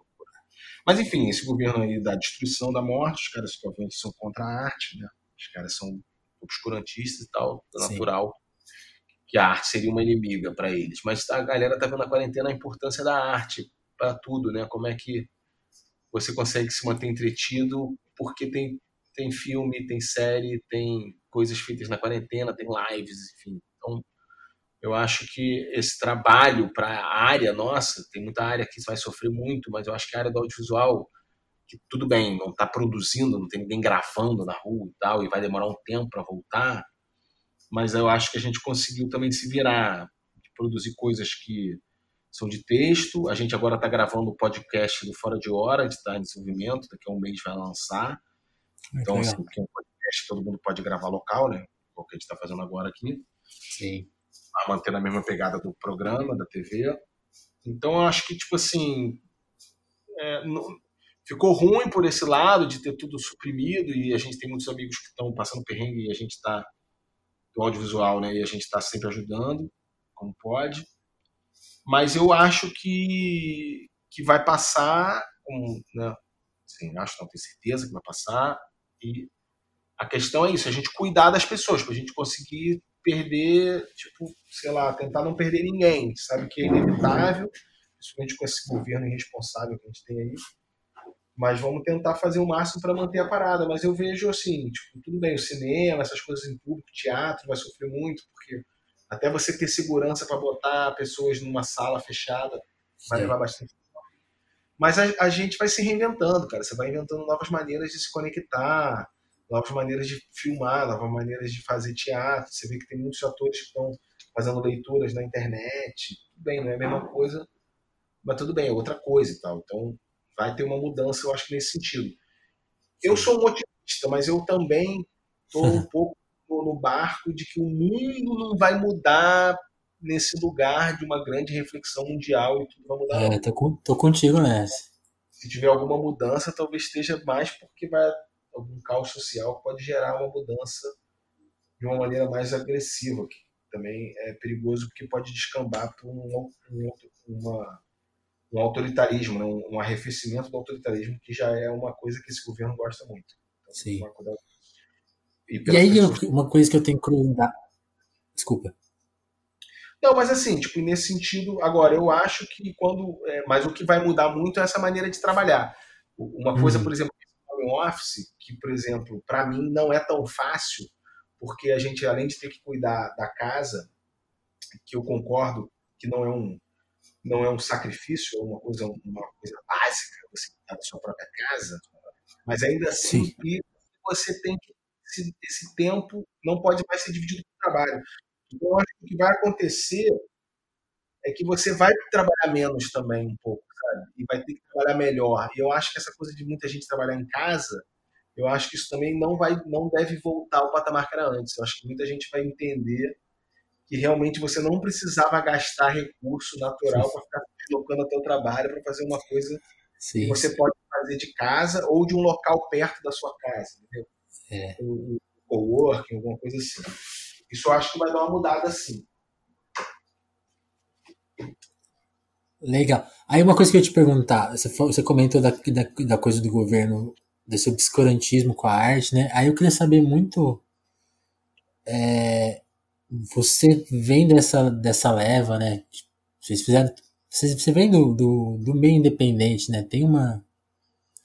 Acho que, eu acho que a questão política bate de um, de um jeito muito sei, sei qual é a palavra, acho que é mais presente, né? Porque tem que ir atrás de coisa e ir atrás de recurso, né? Tem todo, você, acho que você vê a estrutura funciona, como a estrutura funciona, onde que ela é injusta, onde que ela não funciona.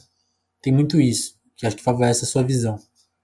E ao mesmo tempo, aí, aí, aí, aí, aí vem a minha pergunta, né? Como que você, como que a classe, assim, está enxergando esse momento, assim? Queria saber a sua visão do que você vê de seus colegas, assim, de seus colegas mais famosos e que e tem uma super estrutura para trabalhar, como eles estão encarando essa questão, e os amigos que estão no começo ou estão mais fodidos, assim. Você acha que tá todo mundo no mesmo barco encarando a questão com a gravidade que ela tem? É uma coisa meio única, né? A gente, meio que, a gente não viveu essa história ainda, né? É, cara. Essa eu não falo pelos outros, né? porque uhum. cada um sabe aonde dói, né? E às vezes sei lá, eu, eu, eu, eu, também não passo pano, não. Acho que todo mundo tem sua responsabilidade, tem que assumir sua responsabilidade, seus erros, os lugares que escolhe, as brigas que escolhe, o lado que fica. Bem. Mas eu também não sou a patrulha da, do posicionamento, não, porque todo mundo tem que se posicionar, que não sei o quê. Eu também acho isso uma grande babaquice.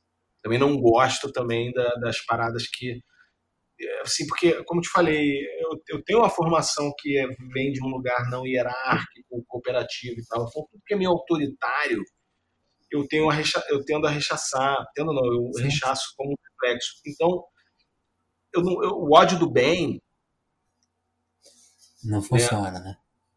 Não funciona também, sabe? E ao mesmo tempo, esse autoritarismo do certo não, porque eu tô certo e, e, e, aí eu posso mandar e dar ordens, eu também acho errado, sabe? Então, eu sim, gosto do debate, eu gosto de política, eu gosto muito de política, me interesso muito, leio sempre, debato sempre, eu tenho grupos de WhatsApp de pessoas que não se deixaram levar por esse polarização idiota e de rede social, então a gente consegue discutir Lá em casa é muito louco, meu pai sempre foi de direita, minha mãe sempre foi de esquerda, minha mãe é petista, meu pai é de direita, e obviamente na época da escolha muito difícil ele teria votado no Bolsonaro, que meu pai já é mais idoso, então ele simplesmente não foi votar, mas eu tenho ah, certeza que ele votaria no Bolsonaro. E ao mesmo tempo a gente consegue discutir, a gente consegue conversar, uhum. eu conversei meu pai todo dia, e eu sempre alerto, volta e meia no Twitter eu alerto, temos que tomar sim muito cuidado com essa máquina bolsonarista de desinformação, porque eles são muito eficientes. É, meu, meu pai é um exemplo, entendeu? Porra, eu tenho que discutir com meu pai quase todo dia, entendeu? Pra dizer para ele que aquilo ali era mentira, que aquilo ali era um fake news, que isso não tem nada a ver, que o é cara é, é corrupto, bandido, que não sei o que. É foda, porque, tipo, os caras, é, do outro lado, os caras ficam enchendo esses grupos de WhatsApp, meu irmão, de informação, porque os caras ganham para isso, trabalham para isso, tem técnica para isso, entendeu? Tipo, sai uma merda hoje, de tarde já tem alguém postando um texto apócrifo falando uma porrada de bosta, juntando uma porrada de falácia, misturando verdade com mentira, fazendo uma narrativa completamente equivocada, torta, para justificar qualquer merda que esse presidente faz. Então, Só que isso realmente mantém uma galera, tá perdendo muito, obviamente, porque a realidade ela se impõe, né? Sim. Mas é isso, cara. Tipo, é, é uma luta diária. Então eu, eu, eu, gosto de me posicionar, eu gosto de falar, eu tomo porrada às vezes da esquerda também, porque eu sou crítico de muitas coisas. Embora eu me considere um cara de esquerda, mas eu sou crítico com algumas coisas da esquerda. Então, às vezes você bate daqui, bate dali, mas é normal, eu, eu não me incomodo, entendeu? A internet, nesse ponto, eu não me incomodo, assim. Uhum. Ah, se o cara entra, reclama, diz que você é isso aí, aquilo, ah, você é de direita, você é liberal, ah, você é esquerdista, você é esquerdopata. Tô cagando, meu irmão, juro, eu passo reto. Não, não me abala assim nenhum cabelo, juro. Eu acho engraçado às vezes. É... Mas ao mesmo tempo tem essa parada que eu acho que a gente sim perdeu um lugar de, de conversa, perdeu um lugar de política. Perde... Então, tipo, porra, você tem que estar. Que tá é, de novo abrir esses espaços, de novo. É, é, sabe? Então é importante uhum. tipo, estar tá dentro desse contexto, entendeu? Tipo, uh, e estar tá se posicionando e conversando, porque às vezes você consegue acender uma chama no coração de alguém, às vezes você consegue falar algo que um cara que está sendo oprimido lá, ele consegue é, é, sair do buraco, entendeu? Então, Sim é importante também ao mesmo tempo marcar a posição mesmo. Falar assim, oh, meu irmão, eu odeio tudo que você faz, contra, acho um lixo esse governo que você faz. E eu quero que você saiba disso. Você, esse seu, esse lixo humano aí que está aí à tua volta. Agora, uhum. eu também, eu nunca fui, apesar de eu reconhecer e, e reconheço, sei da importância que tem o fomento da cultura, principalmente com a galera que não tem privilégio nenhum e está fudido, oprimido, o quão é libertador o cara não só ter acesso a ver, mas acesso a produzir, produzir seu próprio material, Sim. produzir seu próprio vídeo, produzir seu clipe, produzir sua banda, sem ficar dependendo do homem branco, bem-sucedido, rico, ficar dizendo se aquilo é bom ou ruim, sabe? Então isso depende de políticas públicas. Eu também não fico esperando, e eu acho que as pessoas não deveriam também esperar. Elas, elas devem exigir a política pública. Sempre. Mas Sim. eu acho que ela tem que produzir enquanto isso, porque às vezes acontece isso. Você pega um governo desse que só pensa em destruir tudo, e, e, se, e se, você não se movimentar, ah, é. você vai meu irmão. Porque você vai esperar que a Regina Duarte vai fazer alguma coisa relevante. Por exemplo, hoje, o depoimento que ela deu hoje, aquela, aquele nível de entrevista, nível de sanidade que ela apresentou naquela é. entrevista de hoje. Dali você acha que vai ser. Né? entendeu? Tipo, se dali você acha que vai ser alguma coisa boa, entendeu? não dá, entendeu? Você tem que exigir que ela faça um bom trabalho, você tem que exigir que ela seja é, honre é, a, a, cultura brasileira, mas não tem muito o que fazer, entendeu? Nem, nem, nem passeada na rua você pode fazer atualmente, então não tem muito jeito, você tem que assistir e ficar petelhando para ver se em algum momento essa galera cai, sei lá, por motivo, entendeu? Mas, tipo, enquanto isso, é, é manter firme e forte produzindo, porque não dá, entendeu? É, não. É que eu fico pensando muito nessa, nessa diferença, né? Porque acho que o que a gente vivia há uns anos atrás, há uns, sei lá, é pouco, é pouco tempo até, né? dois anos atrás, um, quatro anos atrás, um embate político que cada um ali que só era uma coisa meio ok, posicionamento tal, formas de se fazer. E, e a fala de hoje é, é, bem absurda no sentido assim, né? Falar, falar da morte com desdém, né? É uma coisa muito esquisita mesmo, assim, séria mesmo. Né? Mas, Caíto, pra gente. Tem mais duas perguntas aqui planejadas e. Como a gente tá aproveitando aqui a nossa madrugada, vou, vou aproveitar pra gente conversar. E são duas perguntas até bem simples, assim, se você quiser encurtar elas, fica à vontade. Mas você falou do, de uma coisa de, de conversa e eu achei muito legal porque eu, eu me lembrei na hora de uma, de uma cena que para mim foi muito marcante, porque eu já aqui no telefone, mas eu vi falando disso. Hein? Quem, quem, quem ouve já deve saber que é. Eu, eu era ouvinte do Pânico, né? Eu gostava, acompanhava, fã de rádio, né? E, e fui acompanhando assim os caras virando uma coisa de direita, né? Muito esquisita, meio, muito preconceituosa algumas vezes. E agora completamente bolsonarista, assim, ao meu ver, né? E tem uma cena que eu, que eu acho marcante, que é quando o choque vai lá, né, e dá, e dá uma desarmada naquilo, né? Eu, eu queria que você contasse um pouco da sua visão disso. E até e aí também você pode, se você não quiser falar desse, você não estava lá nesse dia, né? Você não pode falar pelo Leandro nem pelo Raul. Mas tem, aí tem uma história que eu gosto muito que é, aí é sua, né? Que quando logo que o choque bombou, veio uma crítica de talvez ah é um humor machista ou é né, ver esses termos. E eu gostei muito da forma que você lidou, porque você lidou criticamente com aquilo e, assim, e mais e uma coisa que, que eu gostei muito que você falou assim discretamente acho que no programa do Bial, assim, acho que pouca gente percebeu, tipo assim, a, a, crítica veio de uma galera legal, né, assim, uma galera que você gostava, né, e isso te pegou muito, né, eu queria que você contasse essas, essas histórias, essas perspectivas, assim, humor e, e a política afetando também, né.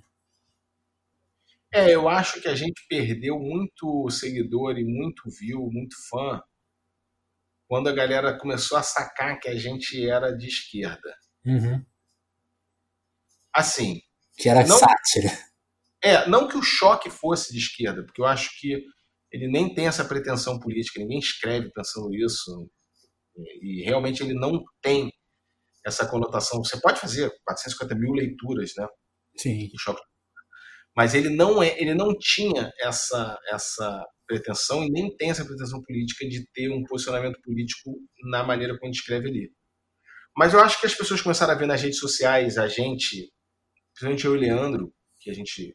E Raul, Daniel menos, mas eu, Leandro e Raul, que a gente se posiciona, a gente é mais crítico e tal, que a gente tinha mais a ver com a coisa humanista, com a coisa da, da por exemplo, do, do desarmamento, essas pautas, né? É, da, da parada racial, da parada uhum. da cota, da parada do respeito LGBT e tudo mais. Então, isso identificava a gente mais com esse espectro. E eu, eu acho que teve uma galera que começou a polarizar também o choque um pouco nesse lugar, porque o Rogerinho usava a camisa do Brasil. E, por exemplo, a camisa do Brasil era só porque no programa da, do João do Mundo eu usava uma camisa do Flamengo, porque uma vez um cara numa van que eu peguei, eu contei essa história em algum lugar, o cara, o motorista se recusou a levar a galera porque tinha pouca gente, e uma hora só uma porradaria entre um cara e o um motorista dessa van. E esse motorista dessa van era um cara que eu já pegava ele algumas vezes porque ele era do mesmo trajeto. Ele fazia o trajeto que eu fazia, então volta e meia eu pegava esse cara no mesmo horário. Uhum. E ele sempre estava com a camisa do Flamengo por cima de uma camisa branca. Essa referência. Por isso que eu fiz desse jeito no último do mundo.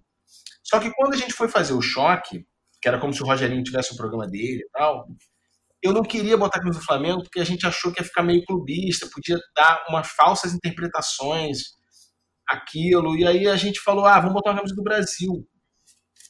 Porque é como se o personagem só usasse camisa de time. E aí ele usa uma camisa do Brasil.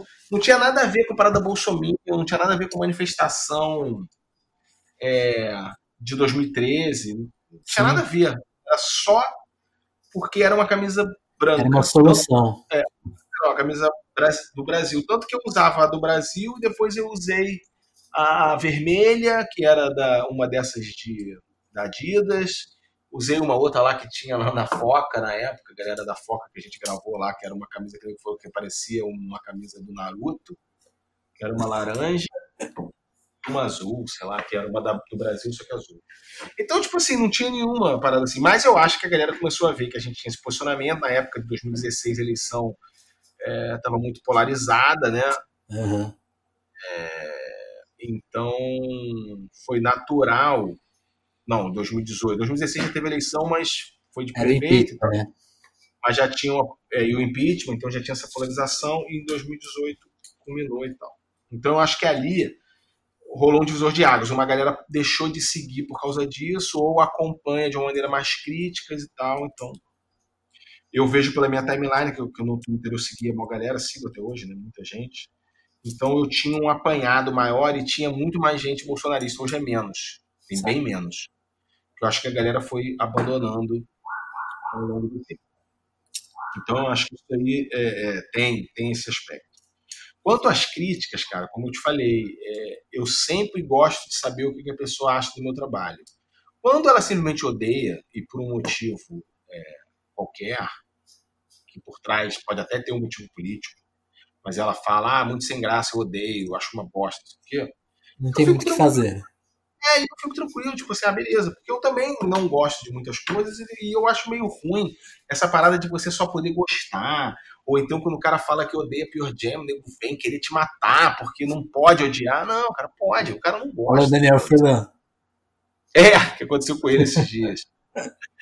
ele é muito engraçado, ele fica sentido, cara. É, um pouco, né? Mas enfim. É, depois a gente tem que trazer o Daniel aqui. Leite falou que odiava também o Alto Compadecida. Nossa, meu, eu queria matar ele, tipo, de, de, de porrada. E, e, e, até sendo que ele era anti-nordestino, ele não tem nada a ver, o cara não gosta da obra, daquela obra. daquele filme especificamente, eu acho. Que eu amo, por exemplo, o filme, a obra, Sim. a peça, a Sona, eu acho foda. Mas eu acho muito louco o cara não permitir que você não goste, é quase como se fosse uma ofensa pessoal, né? Mas tudo bem.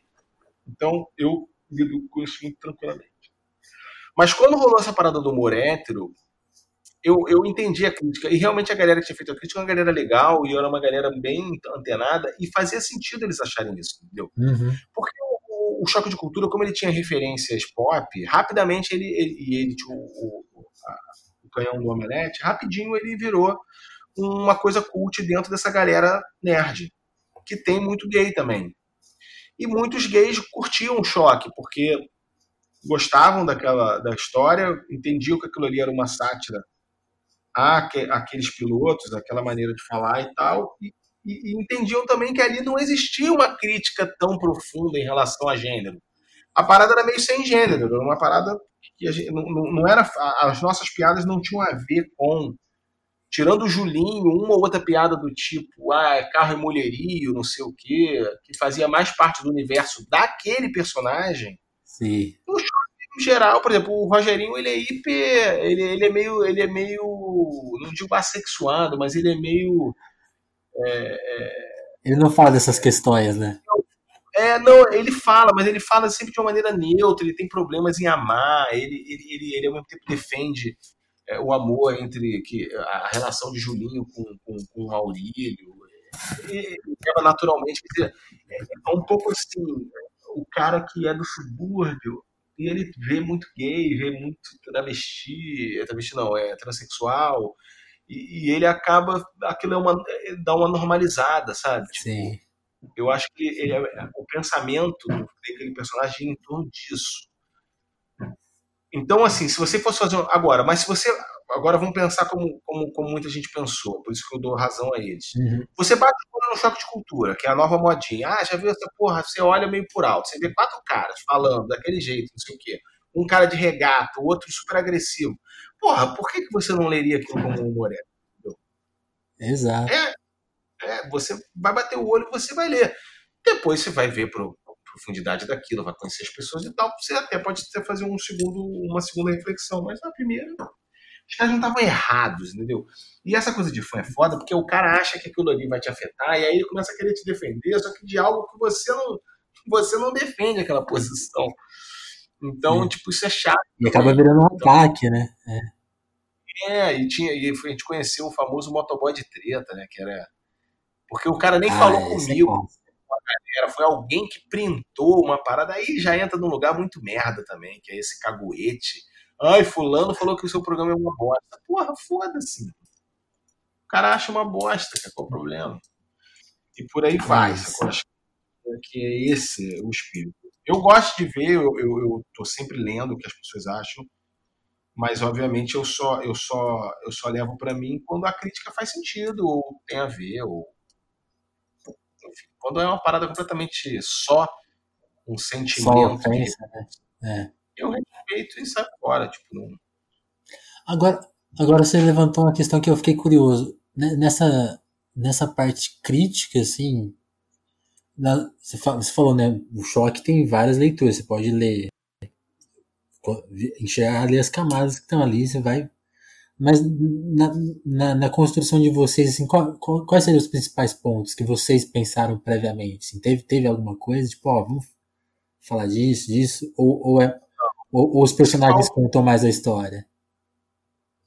É, o principal ponto, assim, em relação aos personagens é o Maurílio ser um antagonista, de certa forma. Ele ser o cara que estudou um uhum. pouco mais, trabalhar com cinema, e aí ele ser o cara também que ninguém acredita por ele não ser da, do circuito das vans, digamos assim. Ele é do cara piloto de é, Kombi de, de filmagem. Então ele, ele, ele é, é hostilizado, desacreditado por um lado, e isso cria essa tensão que a gente acha engraçado do, do cara que é o contraponto. É, então isso está sempre em mente. Assim. Uhum. Quando a gente cria, a gente fica tenta, tende a focar muito no filme mesmo. Porque a gente faz questão de, de assistir só o trailer. Na Globo é que a gente passou a assistir o filme todo, porque como o filme, o, o choque passava logo depois. depois né? Mas agora a gente, vai, a gente vai voltar a fazer só ver o trailer. Porque aí você não você é obrigado a falar de coisas extra-filme, de fazer associações mais malucas, porque você não, não vai fazer uma descrição do filme. Uma ideia do que seria o filme, você usa uma outra cena para você fazer uma crítica e tal, mais assim, é, objetiva, né? Uma cena específica que você vai dar uma zoada, vai descrever e tal, vai fazer uma analogia.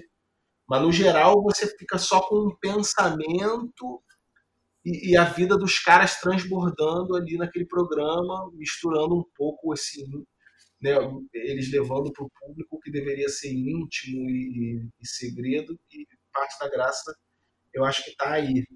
Mas quando a gente escreve, basicamente é o que é engraçado.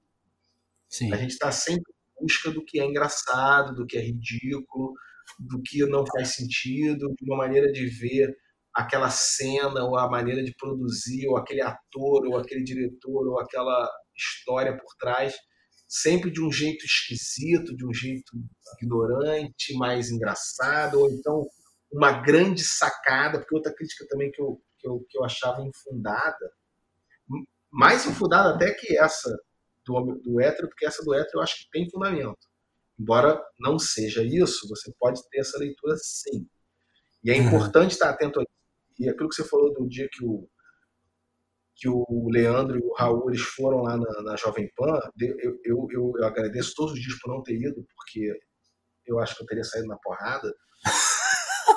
Embora eu seja um cara muito pacífico, mas eu acho que eu teria saído na porrada verbalmente, assim, eu não teria paciência. É, ali ficou claro quem são, quem, quem são o que a gente pensa, entendeu? E eles deixaram isso muito claro para aquela galera ali, para a maneira como a gente escreve, a gente está sempre refletindo Sim. sobre isso.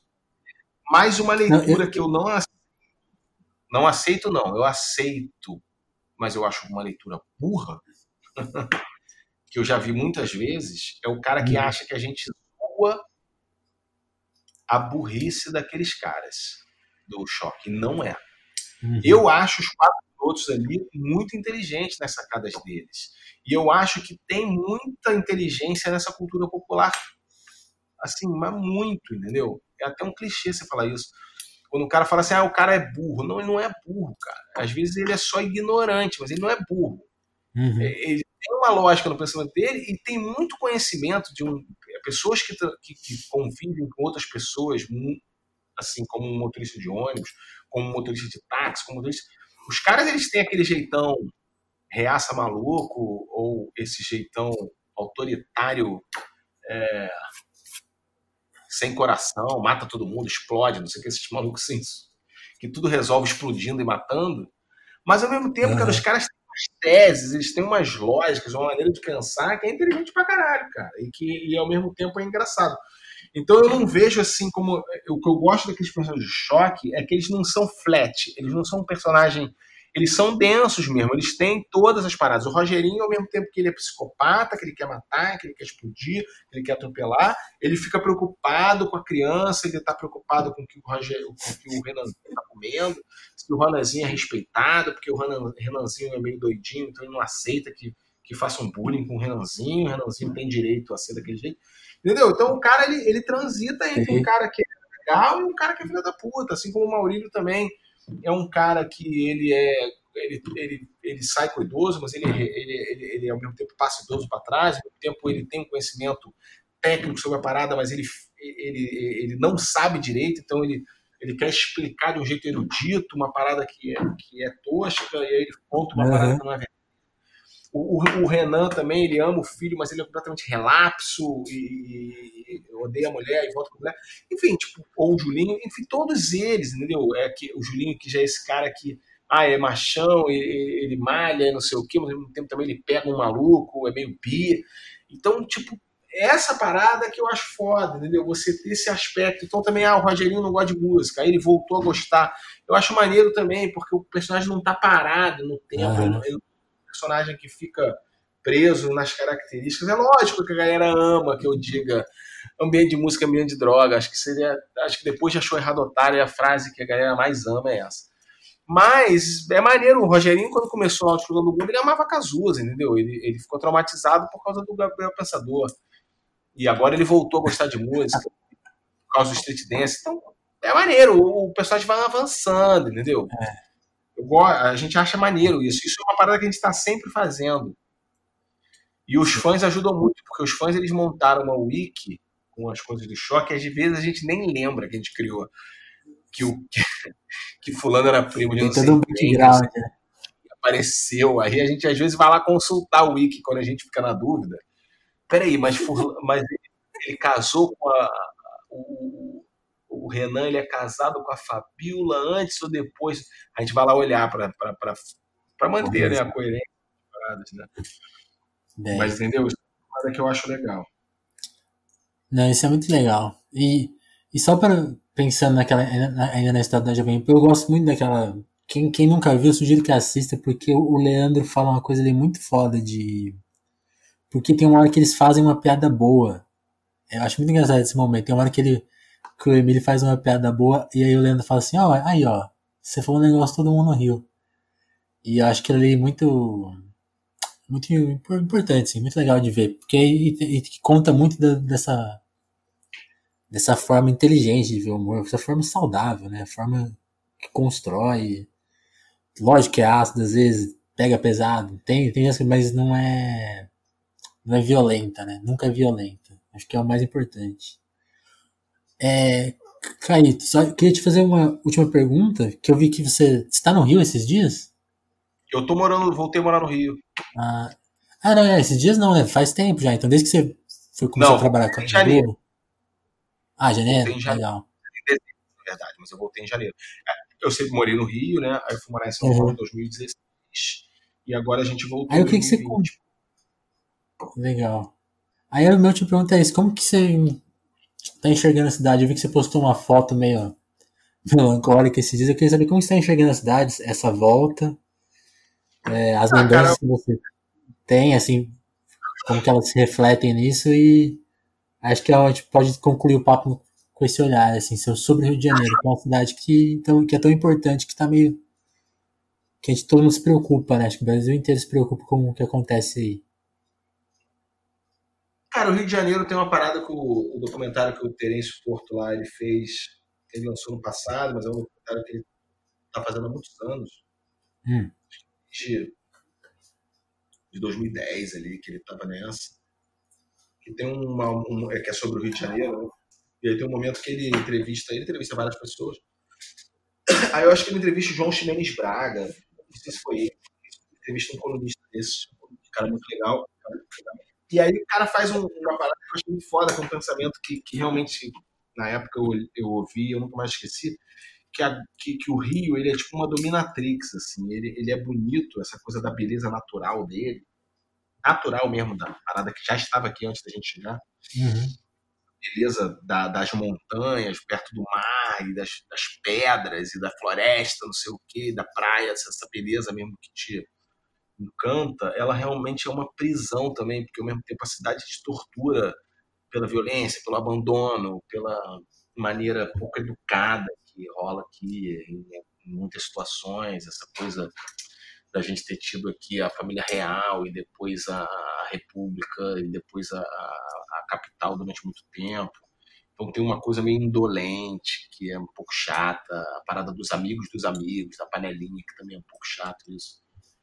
Uhum. Enfim, o Rio de Janeiro ele, ele é, é, louco por causa disso, porque ele tem um, ele é um, um caldeirão cultural sincrético, muita gente, muita mistura, muita coisa de pessoas de todos os lugares e tal.